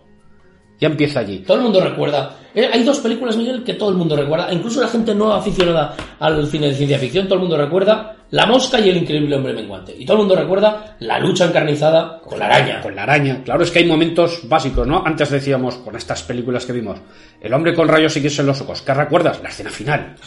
Arráncatelos, Arráncatelos. Si los ojos te incitan al pecado, arráncatelos. Arráncatelos, ¿no? ¿Qué recuerdas de la mosca? También, pues la, la- la escena de los ojos de la mosca, ¿no? Cuando la mosca ve a la, a la protagonista a través de sus ojos. O, o la cabeza pequeñita de ¡Socorro, socorro! Una vez más volvemos al- La- a, la, a las la vocecilla. La vocecilla pequeña, ¿no? Pues aquí que recuerda uno la lucha con la araña, ¿no? La lucha de, con la araña, que, que maravillosa. escena. Blandiendo un alfiler. blandiendo un alfiler. Pues bien, aquí estamos ya con Scott Carey, que lleva atrapado en ese sótano ya cinco semanas, ¿no? Entonces, gran parte de esta novela se plantea como una novela de supervivencia, de, un Robinson Crusoe, Sí, pero en vez de estar en una isla, estás en un mundo, En tu propia casa. en tu propia casa, atrapado en tu sótano, entonces el problema va a ser, bueno, tengo que beber, tengo que comer, cómo encuentro agua, cómo encuentro comida, cómo encuentro calor y sobre todo, pues cómo escapo de la araña, que va a ser mi némesis, ¿no? Ser un poco. Y entre medio va a ir intercalando el relato de cómo ha llegado a ese punto, ¿no? Entonces es como una estructura de relato fragmentada. Y cada vez que hace un flashback para ver dónde estaba, empieza con su estatura. Entonces empezará como 1,78. Es- Introduce un flashback. 1,50. Introduce otro flashback. ¿no? Qué interesante. Un recurso muy interesante. Entonces, eh, también hay otro planteamiento interesante que es que no se dice así en la peli, pero es que eh, el protagonista disminuye una, una cantidad fija. O sea, no es proporcional, no es como decir un 20% cada vez, no. Cada vez disminuye unos 3 milímetros y medio. Con lo cual, él haciendo sus cuentas ya sabe cuándo va a desaparecer. Y en el momento en que empieza la novela, él sabe que le quedan 6 días. Dice, claro, es que 6 días me diré, porque son 3 menos 3 menos 3 menos 3, pues llegaré a cero. Y cuando llega a cero, pues ¿qué haré? Pues desaparecer, ¿no?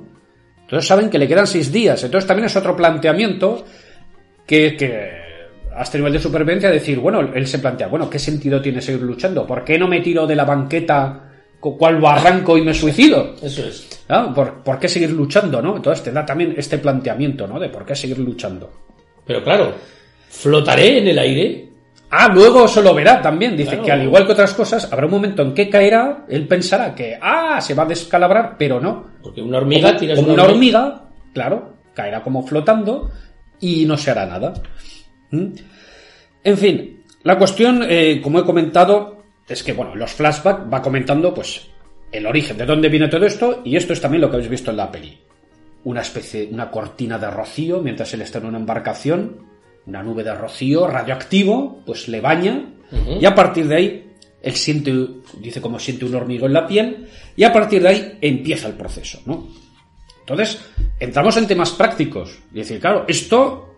eh, bueno, allá sabéis que en Estados Unidos, seguridad social, no, no hay, no hay. Esto tiene seguro médico, no. Y esto resulta que no tienen seguro. Entonces, claro, ¿cómo pagas los médicos? Claro. Para saber lo que me está pa- pasando, ¿no? Entonces, hablan, claro, de los problemas económicos de la familia a la hora de pagar médicos para que le miren, no encuentran nada. Eh, al final esto lo podrán salvar porque al ser un caso muy interesante y único, pues, bueno, los, eh, los doctores le ofrecerán tratamiento gratis para poder estudiar lo que le está pasando, ¿no? Eh, veremos cómo al principio no encuentran nada, no encuentran nada y se verá este desgaste psicológico del, del protagonista, el cual verá cómo eh, por culpa de la depresión, cómo la toma con su mujer. Es- claro, al- algo, un comportamiento que vemos muy típico, ¿no? Cuando estás jodido, la, la tomas con los que son más cercanos, Claro. con la familia, la mujer, ¿no? Cómo le responde mal, cómo él entra en, pues, en un abismo de autocompasión, ¿no? De, ah, De hecho, en la película, incluso, no sé si en la novela, en la película conoce a otra persona, una mujer pequeñita del circo. Sí, eso también aparecerá. Hay un personaje que no aparece en la película y es que el protagonista tiene una hija pequeña, de 5 años. Entonces también no solo claro, va a reducir respecto a la mujer, si- sino respecto a su hija. Entonces un tema será como, claro, él va perdiendo autoridad Claro, respecto a su hija, porque van cogiendo, claro, al final será más pequeño que su hija, será del tamaño de una muñeca. Eh, muy interesante, yo os lo digo. Eh, Haz los deberes. Sí, pues sí. la otra parte, lo que él dirá, ¿no? Dice, voy encogiendo de tamaño, pero mi deseo sexual sigue siendo el mismo. Ay, ay, ay, ay. Entonces, conforme se va haciendo más pequeño, claro, todos estos problemas sexuales, dice, dice, él dirá, ¿no? Dice, claro, ¿cómo puedo abrazar a mi mujer si no la puedo rodear con mis brazos? Claro, claro. ¿no? Conforme se va haciendo más pequeño, ¿no? Eh, tendrá episodios traumáticos eh, eh, interactuando con otras personas, porque aquí, ya os digo, juega mucho con la psicología. Y a ver, la niñez, en muchos casos, es una etapa de, de felicidad, podemos decir también, pero también de grandes miedos. Cuando vas solo por la calle, ¿no? Y los chicos más grandes que tú te amedrentan, o hombres raros, ¿no? A- Cuando eres adulto, todos esos miedos ya te sientes más seguro, ya puedes combatir, pero cuando eres niño estás indefenso. Pues aquí tendremos episodio en que, por ejemplo, se le jode el coche, ¿no? Él va en el coche conduciendo, un poco cuando es del tamaño de un chaval pequeño, ¿no? De un niño. Va conduciendo y el coche se le, se le estropea. Y entonces él, pues para otro coche que le lleva y lo lleva, pues un, señor un poco rarito, que es, no sé, como loco, borracho, y el este hombre, como no lo ve bien porque es de noche, se piensa que es un niño. Y le empieza, ay, no sé qué, hay 20 conmigo, hay 20 conmigo, no seríamos salir juntos, tal. Entonces sale como él está acojonado, aterrorizado, decir, por el nombre favor, de los caramelos. Él, él, haciéndose pasar por un niño, dice yo, pues poniendo vocecita, así para que piense que soy un niño, pero al final, bueno, no le pasa nada, pero bueno, logra, logra escapar. Eh, hay otro momento en que se traslada a, a una casa, bueno, a otro lugar, ¿no? Para estar, porque claro, él también se hace mediático, ¿no? Una manera, al final, también de obtener recursos es conceder entrevistas exclusivas, ¿no? Para, para ganar dinero. Se hace mediático, se hace popular, dice, y al final, pues tiene lo típico, en la puerta de casa lleno de gente que quiere ver, que mira por las ventanas, se mudan a, a otra casa en un lugar más pequeño en un lago y él sale como, como que da a dar un paseo y volviendo se encuentra pues con los tres matones, los tres chavales matones, ¿no? Que también pues la toman con él y, y le zurran. Por Los malos del barrio. Como pues otra vez es víctima de esta crueldad, eh, pues eso, eh, financiera, ¿no?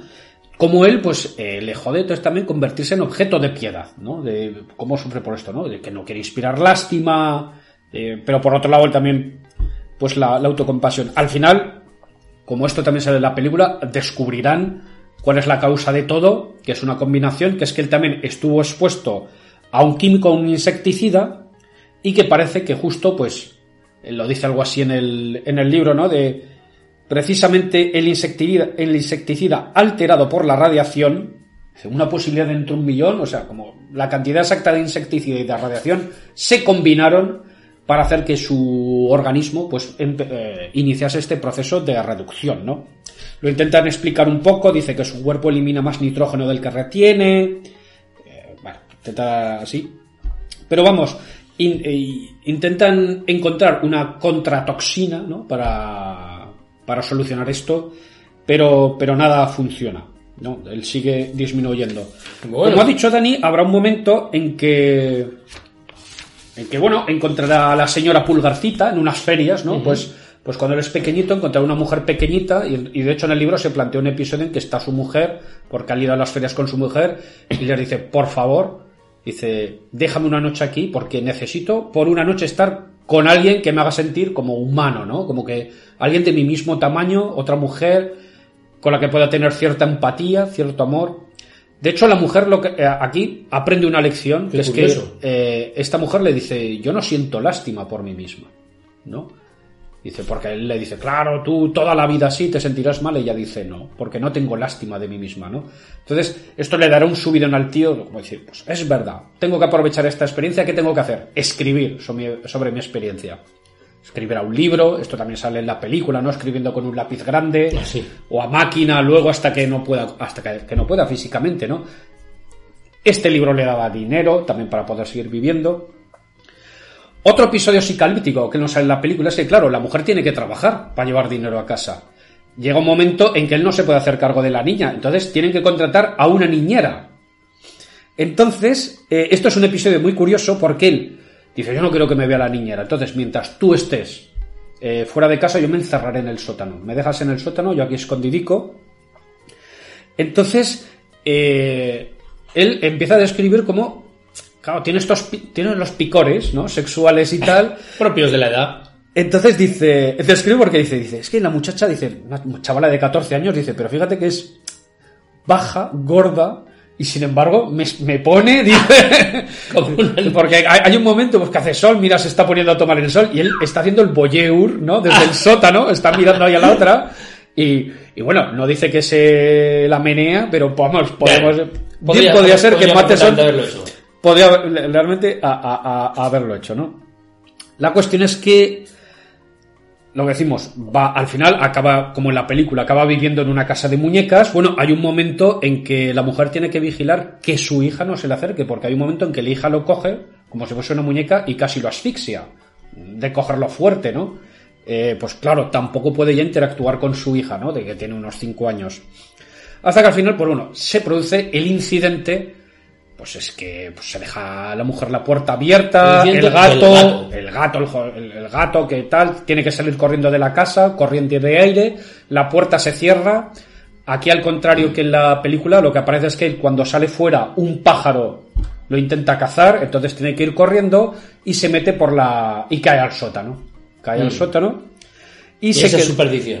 y ahí se quedará atrapado, como vemos en la película, llegará, lo buscarán, no lo encontrarán, y la, la mujer, bueno, pensarán que ha muerto víctima del gato, y será este tema, pues bueno, que será paralela a la acción de mientras, eh, mientras ellos van planeando la mudanza, pues él también va disminuyendo cada vez más, contra más pequeños que te haces, menos posibilidad tienes que de salir del sótano y de comunicarte, ¿no?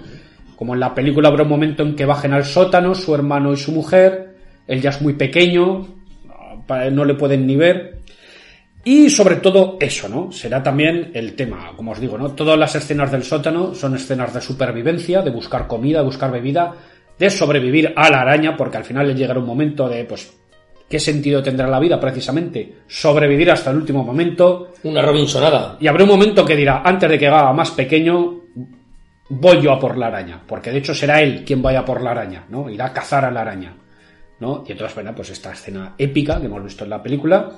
En el libro es una viuda negra, es otro tipo de araña. Claro que yo entiendo, eh, para la película, pues cogieron. Una tarántula, ¿no? Una tarántula, esta es una migale de estas que yo me imagino que, claro, para grabar precisamente, porque es un- una araña viva, no, no es un muñeco. Claro, más grande. Es más grande y la podrían ver Es más fácil de escalar. es más fácil eso de, de hacer microfotografía, Yo- yo porque hay momentos en que se le ve la boca de la araña, que es real. Yo y- recuerdo en la película una, un- una escena súper bien conseguida, porque claro, lo más difícil de escalar es el agua, Miguel. El agua es inescalable. No puedes hacer el agua pequeña. Eh, No puede- y es muy difícil de imitar. Sí. Porque algo tan amorfo eh, es difícil de imitar. Yo recuerdo que el tío bebe de una, de una fuga de agua que hay. Hablo de la película, ¿eh? De, de una fuga de agua que hay. Y entonces va cogiendo gotas de agua. Pero en realidad, ostras, está muy bien hecho. Parece que las gotas caen en su mano, de verdad. sí, sí, sí. Es Para que son gotas grandes. Tiene que tener el tamaño de un melón. Eh. Yo no sé cómo lo hicieron. Porque en realidad lo parece. Y, y cae una gota y otra y otra. Y él las coge con su mano, explotan en su mano y, y consigue beber. Está muy bien hecho. Es una película que para la, la época está muy bien hecha, muy bien hecha y, y yo creo que eso, ahora estamos muy acostumbrados a lo digital, pero es una película que puedes ver ahora que no pierde tanto. A mí lo único que me rayaba un poco es que tiene mucho chan chan, o sea, es banda sonora de chan chan, Sí, todo el sí. rato chan. Por otro lado es una película que apenas dura una hora. Eh, muy breve, sí. Eso, pues en una horita te la ves y, y se ve muy bien. Y yo creo, pues, por ejemplo, un chaval pequeño eso, la podría ver y Por pasárselo supuesto, bien por viendo-. Viendo, esa película porque es entretenida. Eh, lo dicho, ah, bueno, una cosa es que si, los que habéis visto la película, la película tiene final abierto. Aquí tiene un final diferente. Y yo casi lo voy a dejar aquí para picaros a leer el libro, ¿no? Pero el, el final del libro es. Porque al final la película es como una reflexión sobre microcosmos, macrocosmos, lo que dice de, claro, yo no. El cero no existe en la naturaleza, no existe la Eso nada, es. yo a algún lado iré a parar, ¿no? No, pues. eh, en la, en la, la- la película, por así decirlo, en ese punto hay un capítulo más. ¿Y qué pasó después, no? Pues. Eso en el libro nos lo cuenta. Nivel subatómico. Muy bien. Eh, pasamos, bueno, est- estábamos en finales de los años 50. Había otra película, el, ata- el ataque de la gente marioneta, Attack of Puppet People. eh, Hubo una serie de televisión, por ejemplo, que se llamaba Mundo de Gigantes, que era de espías, de, de un espía que por un accidente también acababa reduciendo su tamaño y bueno, y esto lo usaba para sus misiones. Y bueno, en el- los cómics, en 1961, en la DC, aparece la figura de Atom, de Ray Palmer. Atom, Atom, sí señor. Había un Atom de la época dorada, pero este era un tipo, se llamaba así, pues, pero era un- simplemente chiquitico, ¿no? Un chiquitico de estos mala folla, tipo Joe Pesci, eh, que, que era repartidor, pues... eh, pero aquí no, eh, recordemos que el personaje de Ray Palmer, pues que es un físico, un científico, que crea un dispositivo a través de materia de una de estrella nana blanca, una lente que le permite encogerse al tamaño subatómico, ¿no? Y tener ahí sus aventuras. Luego crea un traje y demás. Y bueno, ha sido uno de los grandes personajes clásicos de, de la DC. Sí, sí. Capaz de viajar. Hay una cosa muy curiosa de Atom. Por ejemplo, hay una. Hay un- una serie de la DC que aparecen todos los grandes personajes de DC Comics que se llama Identidad Secreta. Sí, Y Atom cumple un papel importante en esa. Tanto Atom como Plastic Man cumplen un papel importante en esta, en esta historia y a mí me gusta mucho. Bueno, Atom me encanta como viaja, por ejemplo, por el teléfono. Está hablando con alguien por las teléfono, pero es capaz de viajar a través de la línea por los cables telefónicos y ¡hop! De repente lo tienes y ahí. se planta ahí. Es genial. Atom, un gran personaje. Me gusta mucho. Bueno, años 60, pues años 60 se estrena otra de las películas clásicas en el tema de, la- de la reducción, ¿no? De la miniaturización, que es Viaje Alucinante. Viaje Alucinante. Fantastic Voyage. Sí, Fantastic 1966. 1966, dirigida por Richard Fleischer. Eh. Richard Fleischer, eh, Cuidado. Miguel, el director de El Estrangulador de Boston, Tora Tora Tora, Barrabás, Los Vikingos, 20.000 leguas de viaje submarino, Atraco al furgón blindado. Cuidado. Aquí Cuidado. estamos hablando de una producción con bastante pasta. Palabras mayores. Con algunos. per- El, el trabajo actoral falla bastante. A ver, es una película de esas que todo el mundo recuerda con mucho interés. Y luego, si la ves, falla mucho. Falla un poco por todos lados, ¿eh? ¿De acuerdo? Pero bueno, entre los, eh, entre los actores hay un Stephen Boyd que ha pasado a mejor vida. Nadie recuerda a Stephen Boyd o a Edmond O'Brien.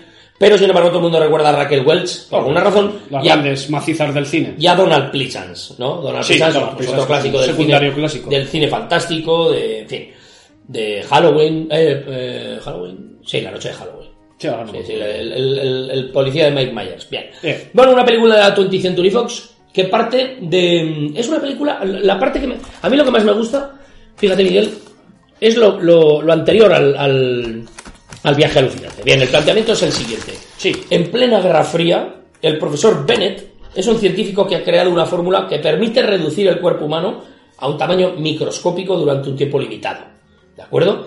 Eh, está en plena Guerra Fría y cuando se dispone a entregar la fórmula de la disminución al Pentágono, es atacado por unos espías y sufre un, sufre un accidente de tráfico, fruto del cual entra en un estado de coma. Porque eh, el- se da un golpe en la cabeza Un que le crea un coágulo en el perolo. Bien.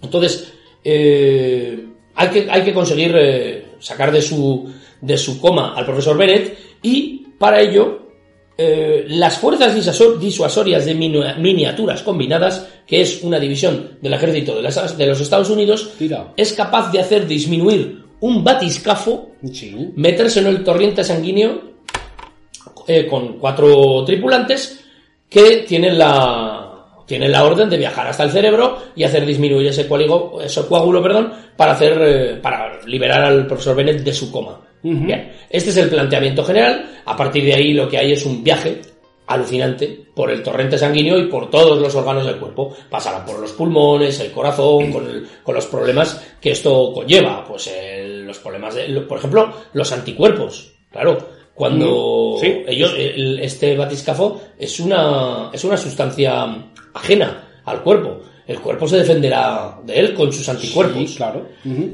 Entonces tendrán que atravesar una serie de. un viaje, tendrán que eh, atravesar una serie de, de obstáculos terribles para poder llegar hasta el, hasta el cerebro. Deberán tomar rutas alternativas, deberán tomar decisiones. Bien, es entretenido. La, la- la primera parte, aquella en la que disminuyen el, el batiscafo con los tripulantes, lo inyectan en el cerebro, son escenas eh, de mucha tensión, porque, claro, no es una operación sencilla, ni disminuir al, el batiscafo con las personas dentro y inyectárselo. Así que todo está hecho de manera muy milimétrica, con una voz, una voz de un, de un científico que va dirigiendo los brazos mecánicos. Creo que está muy bien hecho. Eh, es una película inserta totalmente en el, en el ámbito de la, de la Guerra Fría. Sí. ¿De acuerdo? Bien, los escritores Otto Clement y Jerome Bixby son los autores sobre- del, del cuento Viaje Alucinante. Eh, después fue el guionista Harry Kleiner quien escribió el libreto para la película y es después cuando, durante el proceso de, de, de rodaje, cuando la editorial Bantam Books obtiene los derechos para novelizar el guion y se lo encargan a Isaac Asimov. Asimov. Es por esto que hay una a veces una, una opinión infundada de que Isaac Asimov es el escritor de la novela sobre la que se basa el libro. En realidad sucedió algo parecido como en 2001 Odisea al espacio. Sí. Es una colaboración entre autores con fines comerciales. Isaac Asimov simplemente convirtió en novela lo que era un guion de cine que se estaba rodando en ese momento, imagino que para sacarlo a la venta, ¿cuándo fue? Seis meses antes del estreno de la película. Yo tenía una edición viejuna de ese libro, me lo leí en su momento, pero no, la verdad es que no me acuerdo. Claro. Estamos hablando de los años 60 y, y bien, pues es una novela, yo creo que Isaac Asimov no creo que, que- que- que la contase entre sus novelas favoritas porque No, bien, de lo- es una novela, yo entiendo, alimenticia. Supongo que a Asimov le daría, recordemos que Asimov escribió una cantidad ingente de obras mm, de todo tipo, desde la novela divulgativa, o sea, libro divulgativo, libro científico, novela de ciencia ficción, etcétera.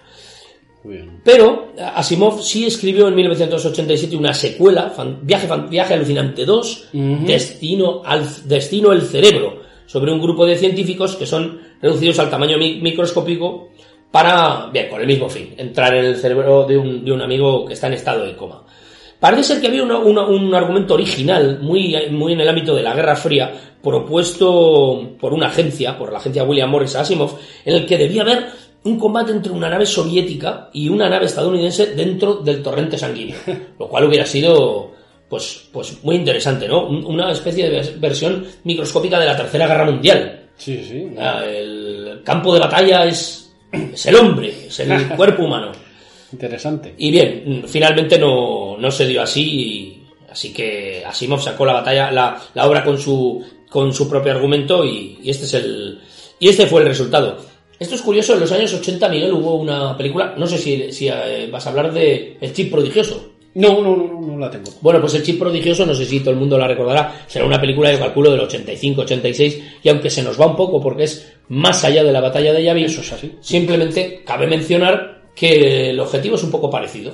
Sí, la similar. posibilidad de disminuir eh, pequeñas navecillas para viajar por el para viajar por el cuerpo humano. Eh, Dennis Quaid eh, es disminuido y se interna en el, en el cuerpo de una persona, con una información, ahora no recuerdo. Pero lo que sí es interesante es que ahí sí que se da esa lucha de poder entre dos naves, el bueno y el malo, luchan dentro, me parece que terminan en el, en el estómago del, Sí, hace, del sujeto. Hace mucho tiempo que la vi, ahora no me acuerdo. Me acuerdo, pues eso, ¿no? Que empezaba porque Denis Quaid iba en una jeringuilla, por accidente se lo inyectan al actor este de comedia, al... Ya no me acuerdo. cómo Sí, el pequeñón, el pequeñito aquel de las sonrisas. Pero bueno, como hemos mencionado antes, de esta película y de otras más hablan en el podcast de Campamento Eso es, Krypton y os la explican muy bien. Ni más ni menos. Nosotros aquí estamos hablando ahora un poco, hay cosas que llevamos en guion, como por ejemplo, no me acordaba que hemos hablado de Atom, eh, pero no, no hemos comentado más cómics que tratan este tema, por ejemplo, Cuatro Fantásticos, Fantásticos. viajan al microverso, en- concretamente además en- hay una saga en la época de John Byrne, también posterior a la batalla de Yavin, con el aborrecedor, que era Omicroman, también le llamaban creo a veces, ¿no? que manejaba las emociones humanas, ¿no? Un científico del microverso, un dictador. Sí, sí, sí. De hecho, bien, eh, el aborrecedor yo creo que se encuentra más adelante con los micronautas, ¿no es así? Puede ser, porque entonces los micronautas es eh, ya pues también es un producto Marvel de estos setenteros, Sí. ¿no? Que, que no sé además si fue de estos que se creó un poco también para vender muñequitos y Sí, sí, sí. Micronautas se, se, se creó para vender unos muñecos. Uno de ellos yo lo tuve.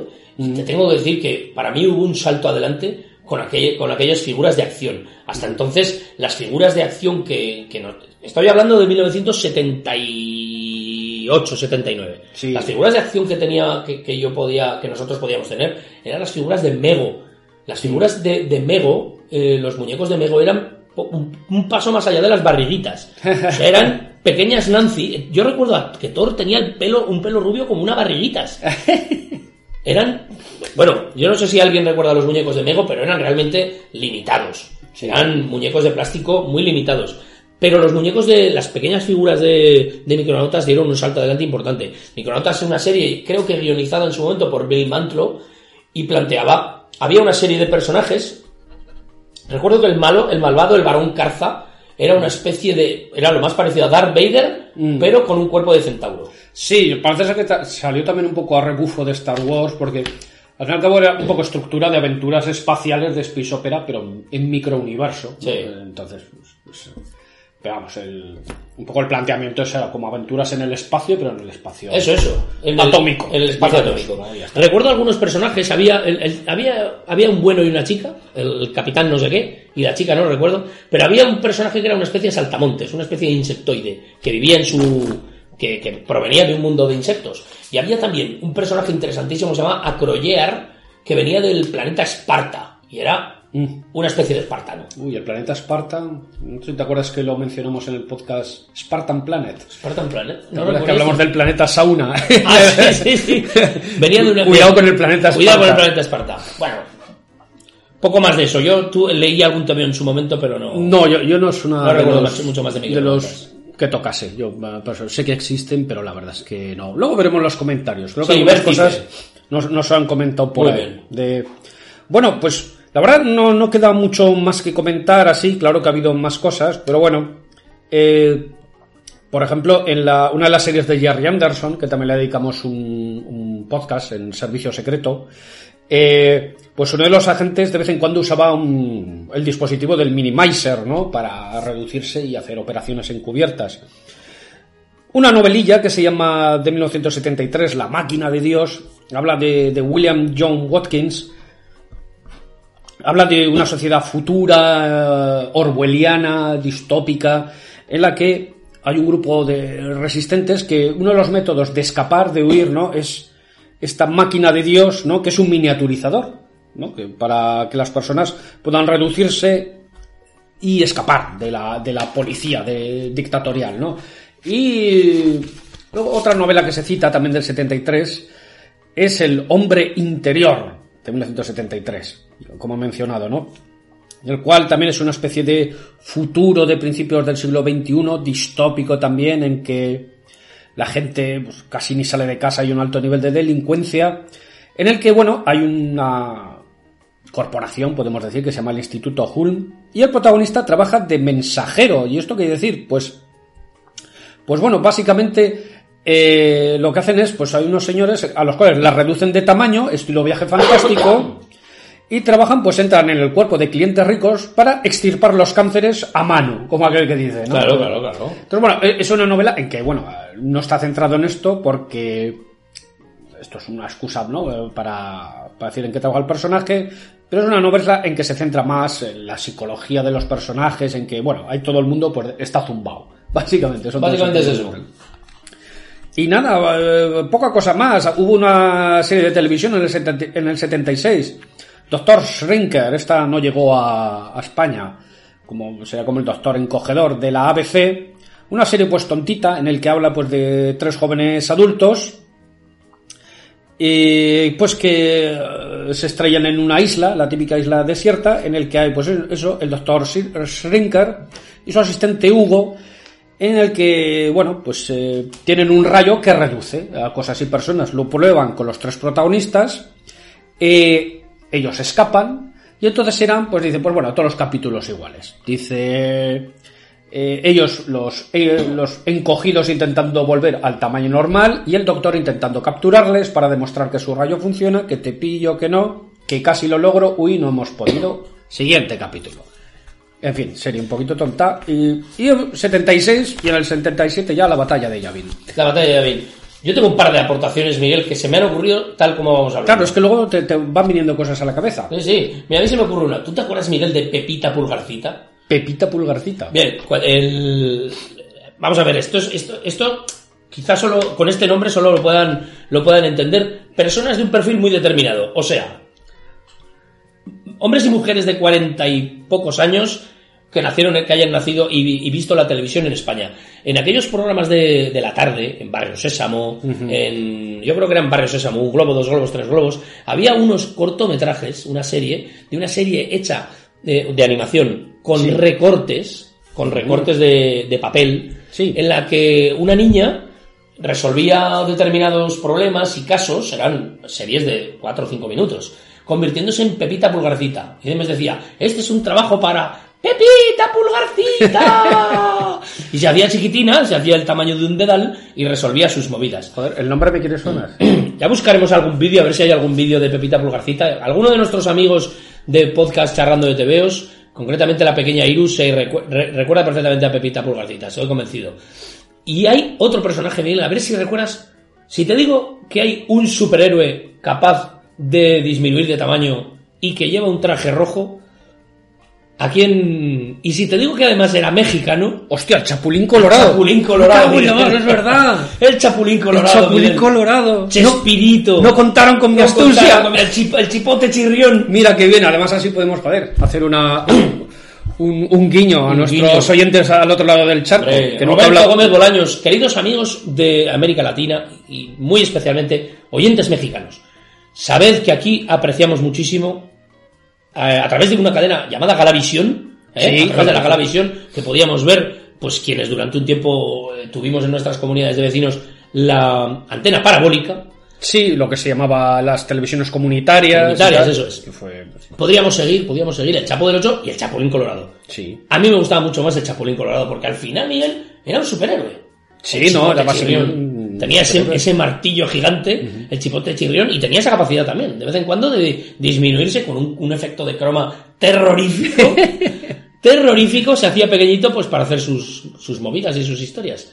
El Chapulín Colorado. Genial, genial, es verdad, ¿no? No sabíamos, pues fue nada. Un, un, un- Uno más. Un maravilloso homenaje al Chapulín Eso Colorado. es, Roberto Gómez Bolaños. Chespirito. En fin, muy bien. Yo creo que vamos a echar ya un vistazo porque ayer eh, pusimos mensajito en el Facebook. Estupendo. A ver qué nos dicen nuestros amigos de Facebook. Vamos allí. Venga, vamos a actualizar. record- os recordamos amigos, os recordamos amigos y amigas que podéis eh, seguirnos, seguirnos en Facebook, podéis seguirnos en Twitter y que de momento estamos en la plataforma iVoox, donde colgamos todos nuestros podcasts.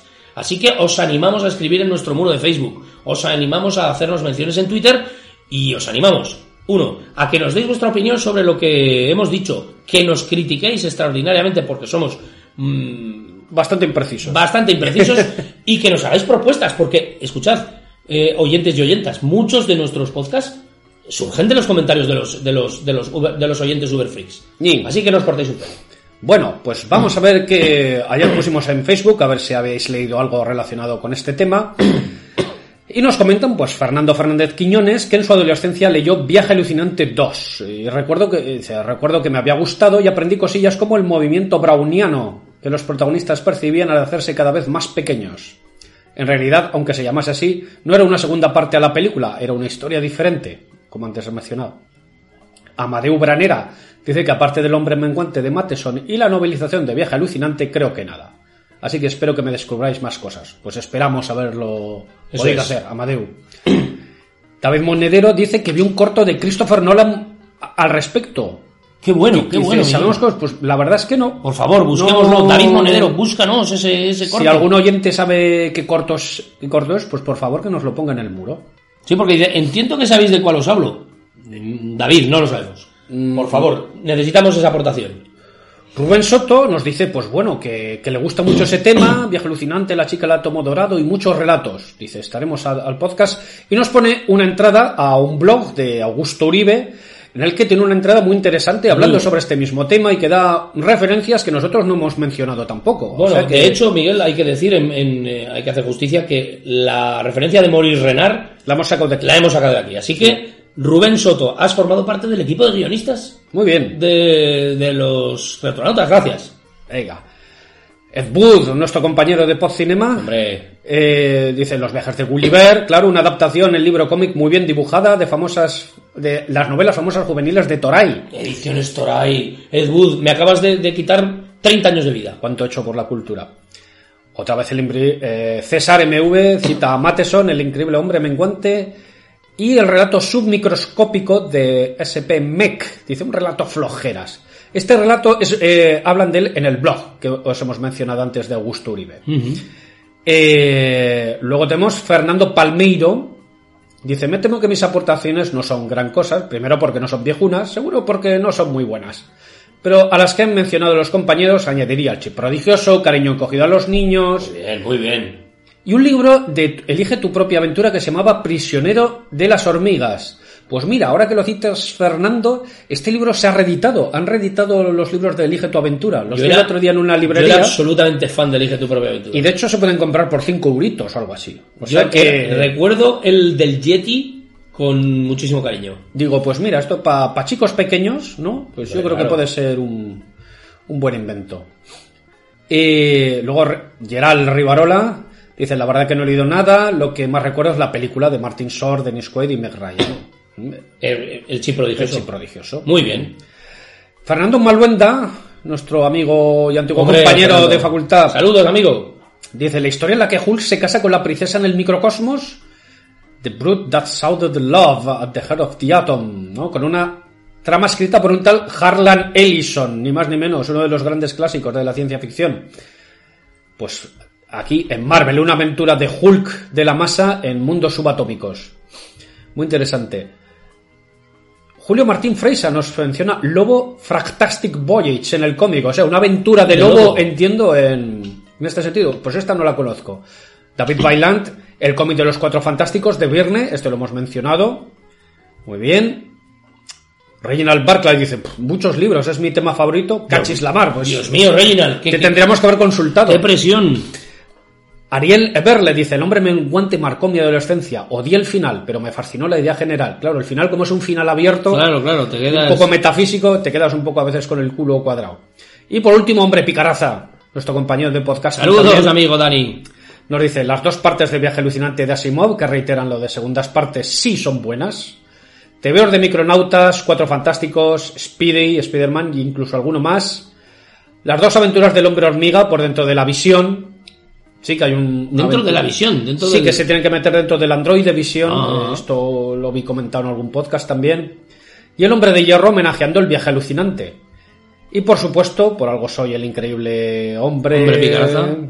Que sin duda la película de Arnold, que hemos eh, citado antes de pasada, el libro de Matheson, siempre están en lo más alto de mis tops. Son dos auténticas obras maestras. Estamos de acuerdo contigo, Tocayo. Tocayo Picaraza.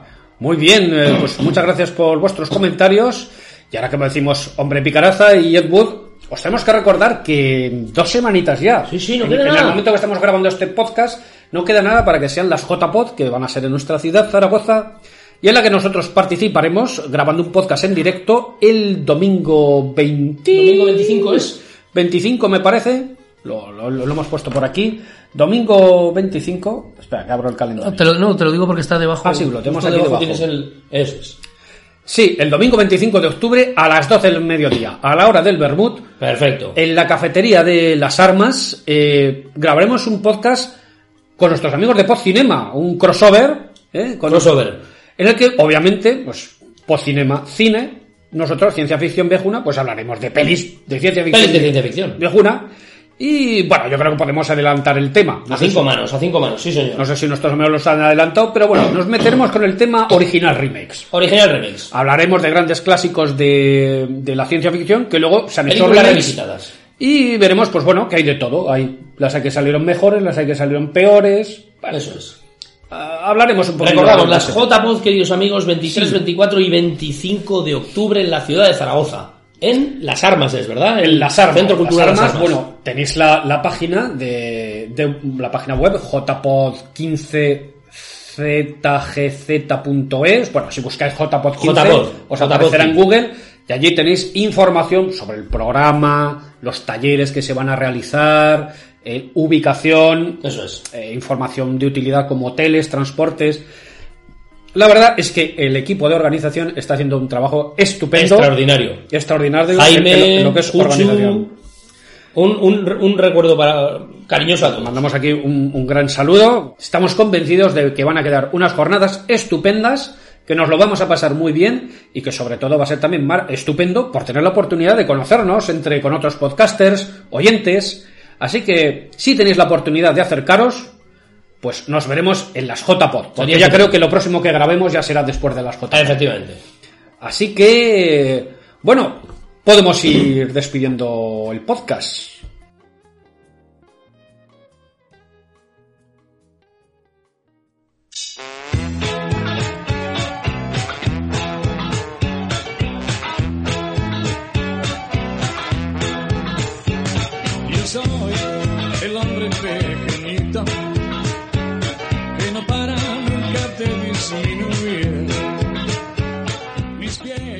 Pues bueno amigos, esto ha sido todo por hoy.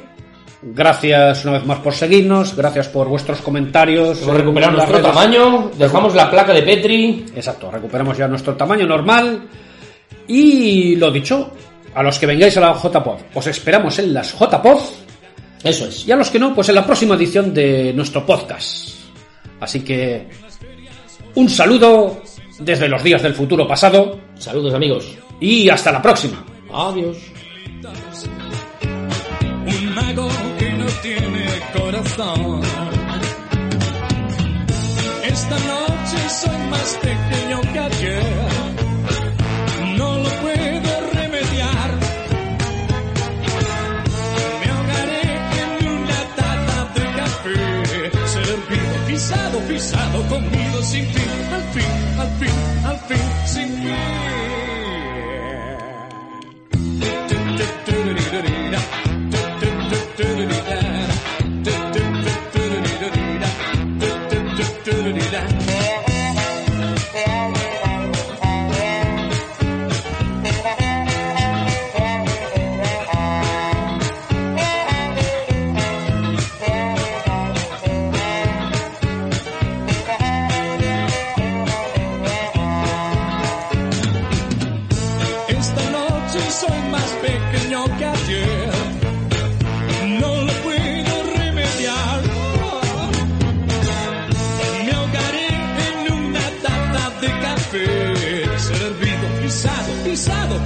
Sin fin. Al fin, al fin, al fin, sin fin.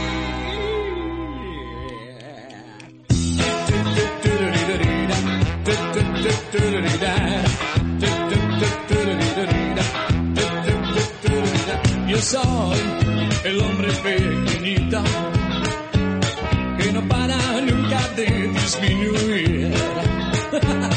Mis pies se mueven sin cesar. Con Mr. X no se puede descansar. Esta noche soy más pequeño que ayer. No lo puedo remediar.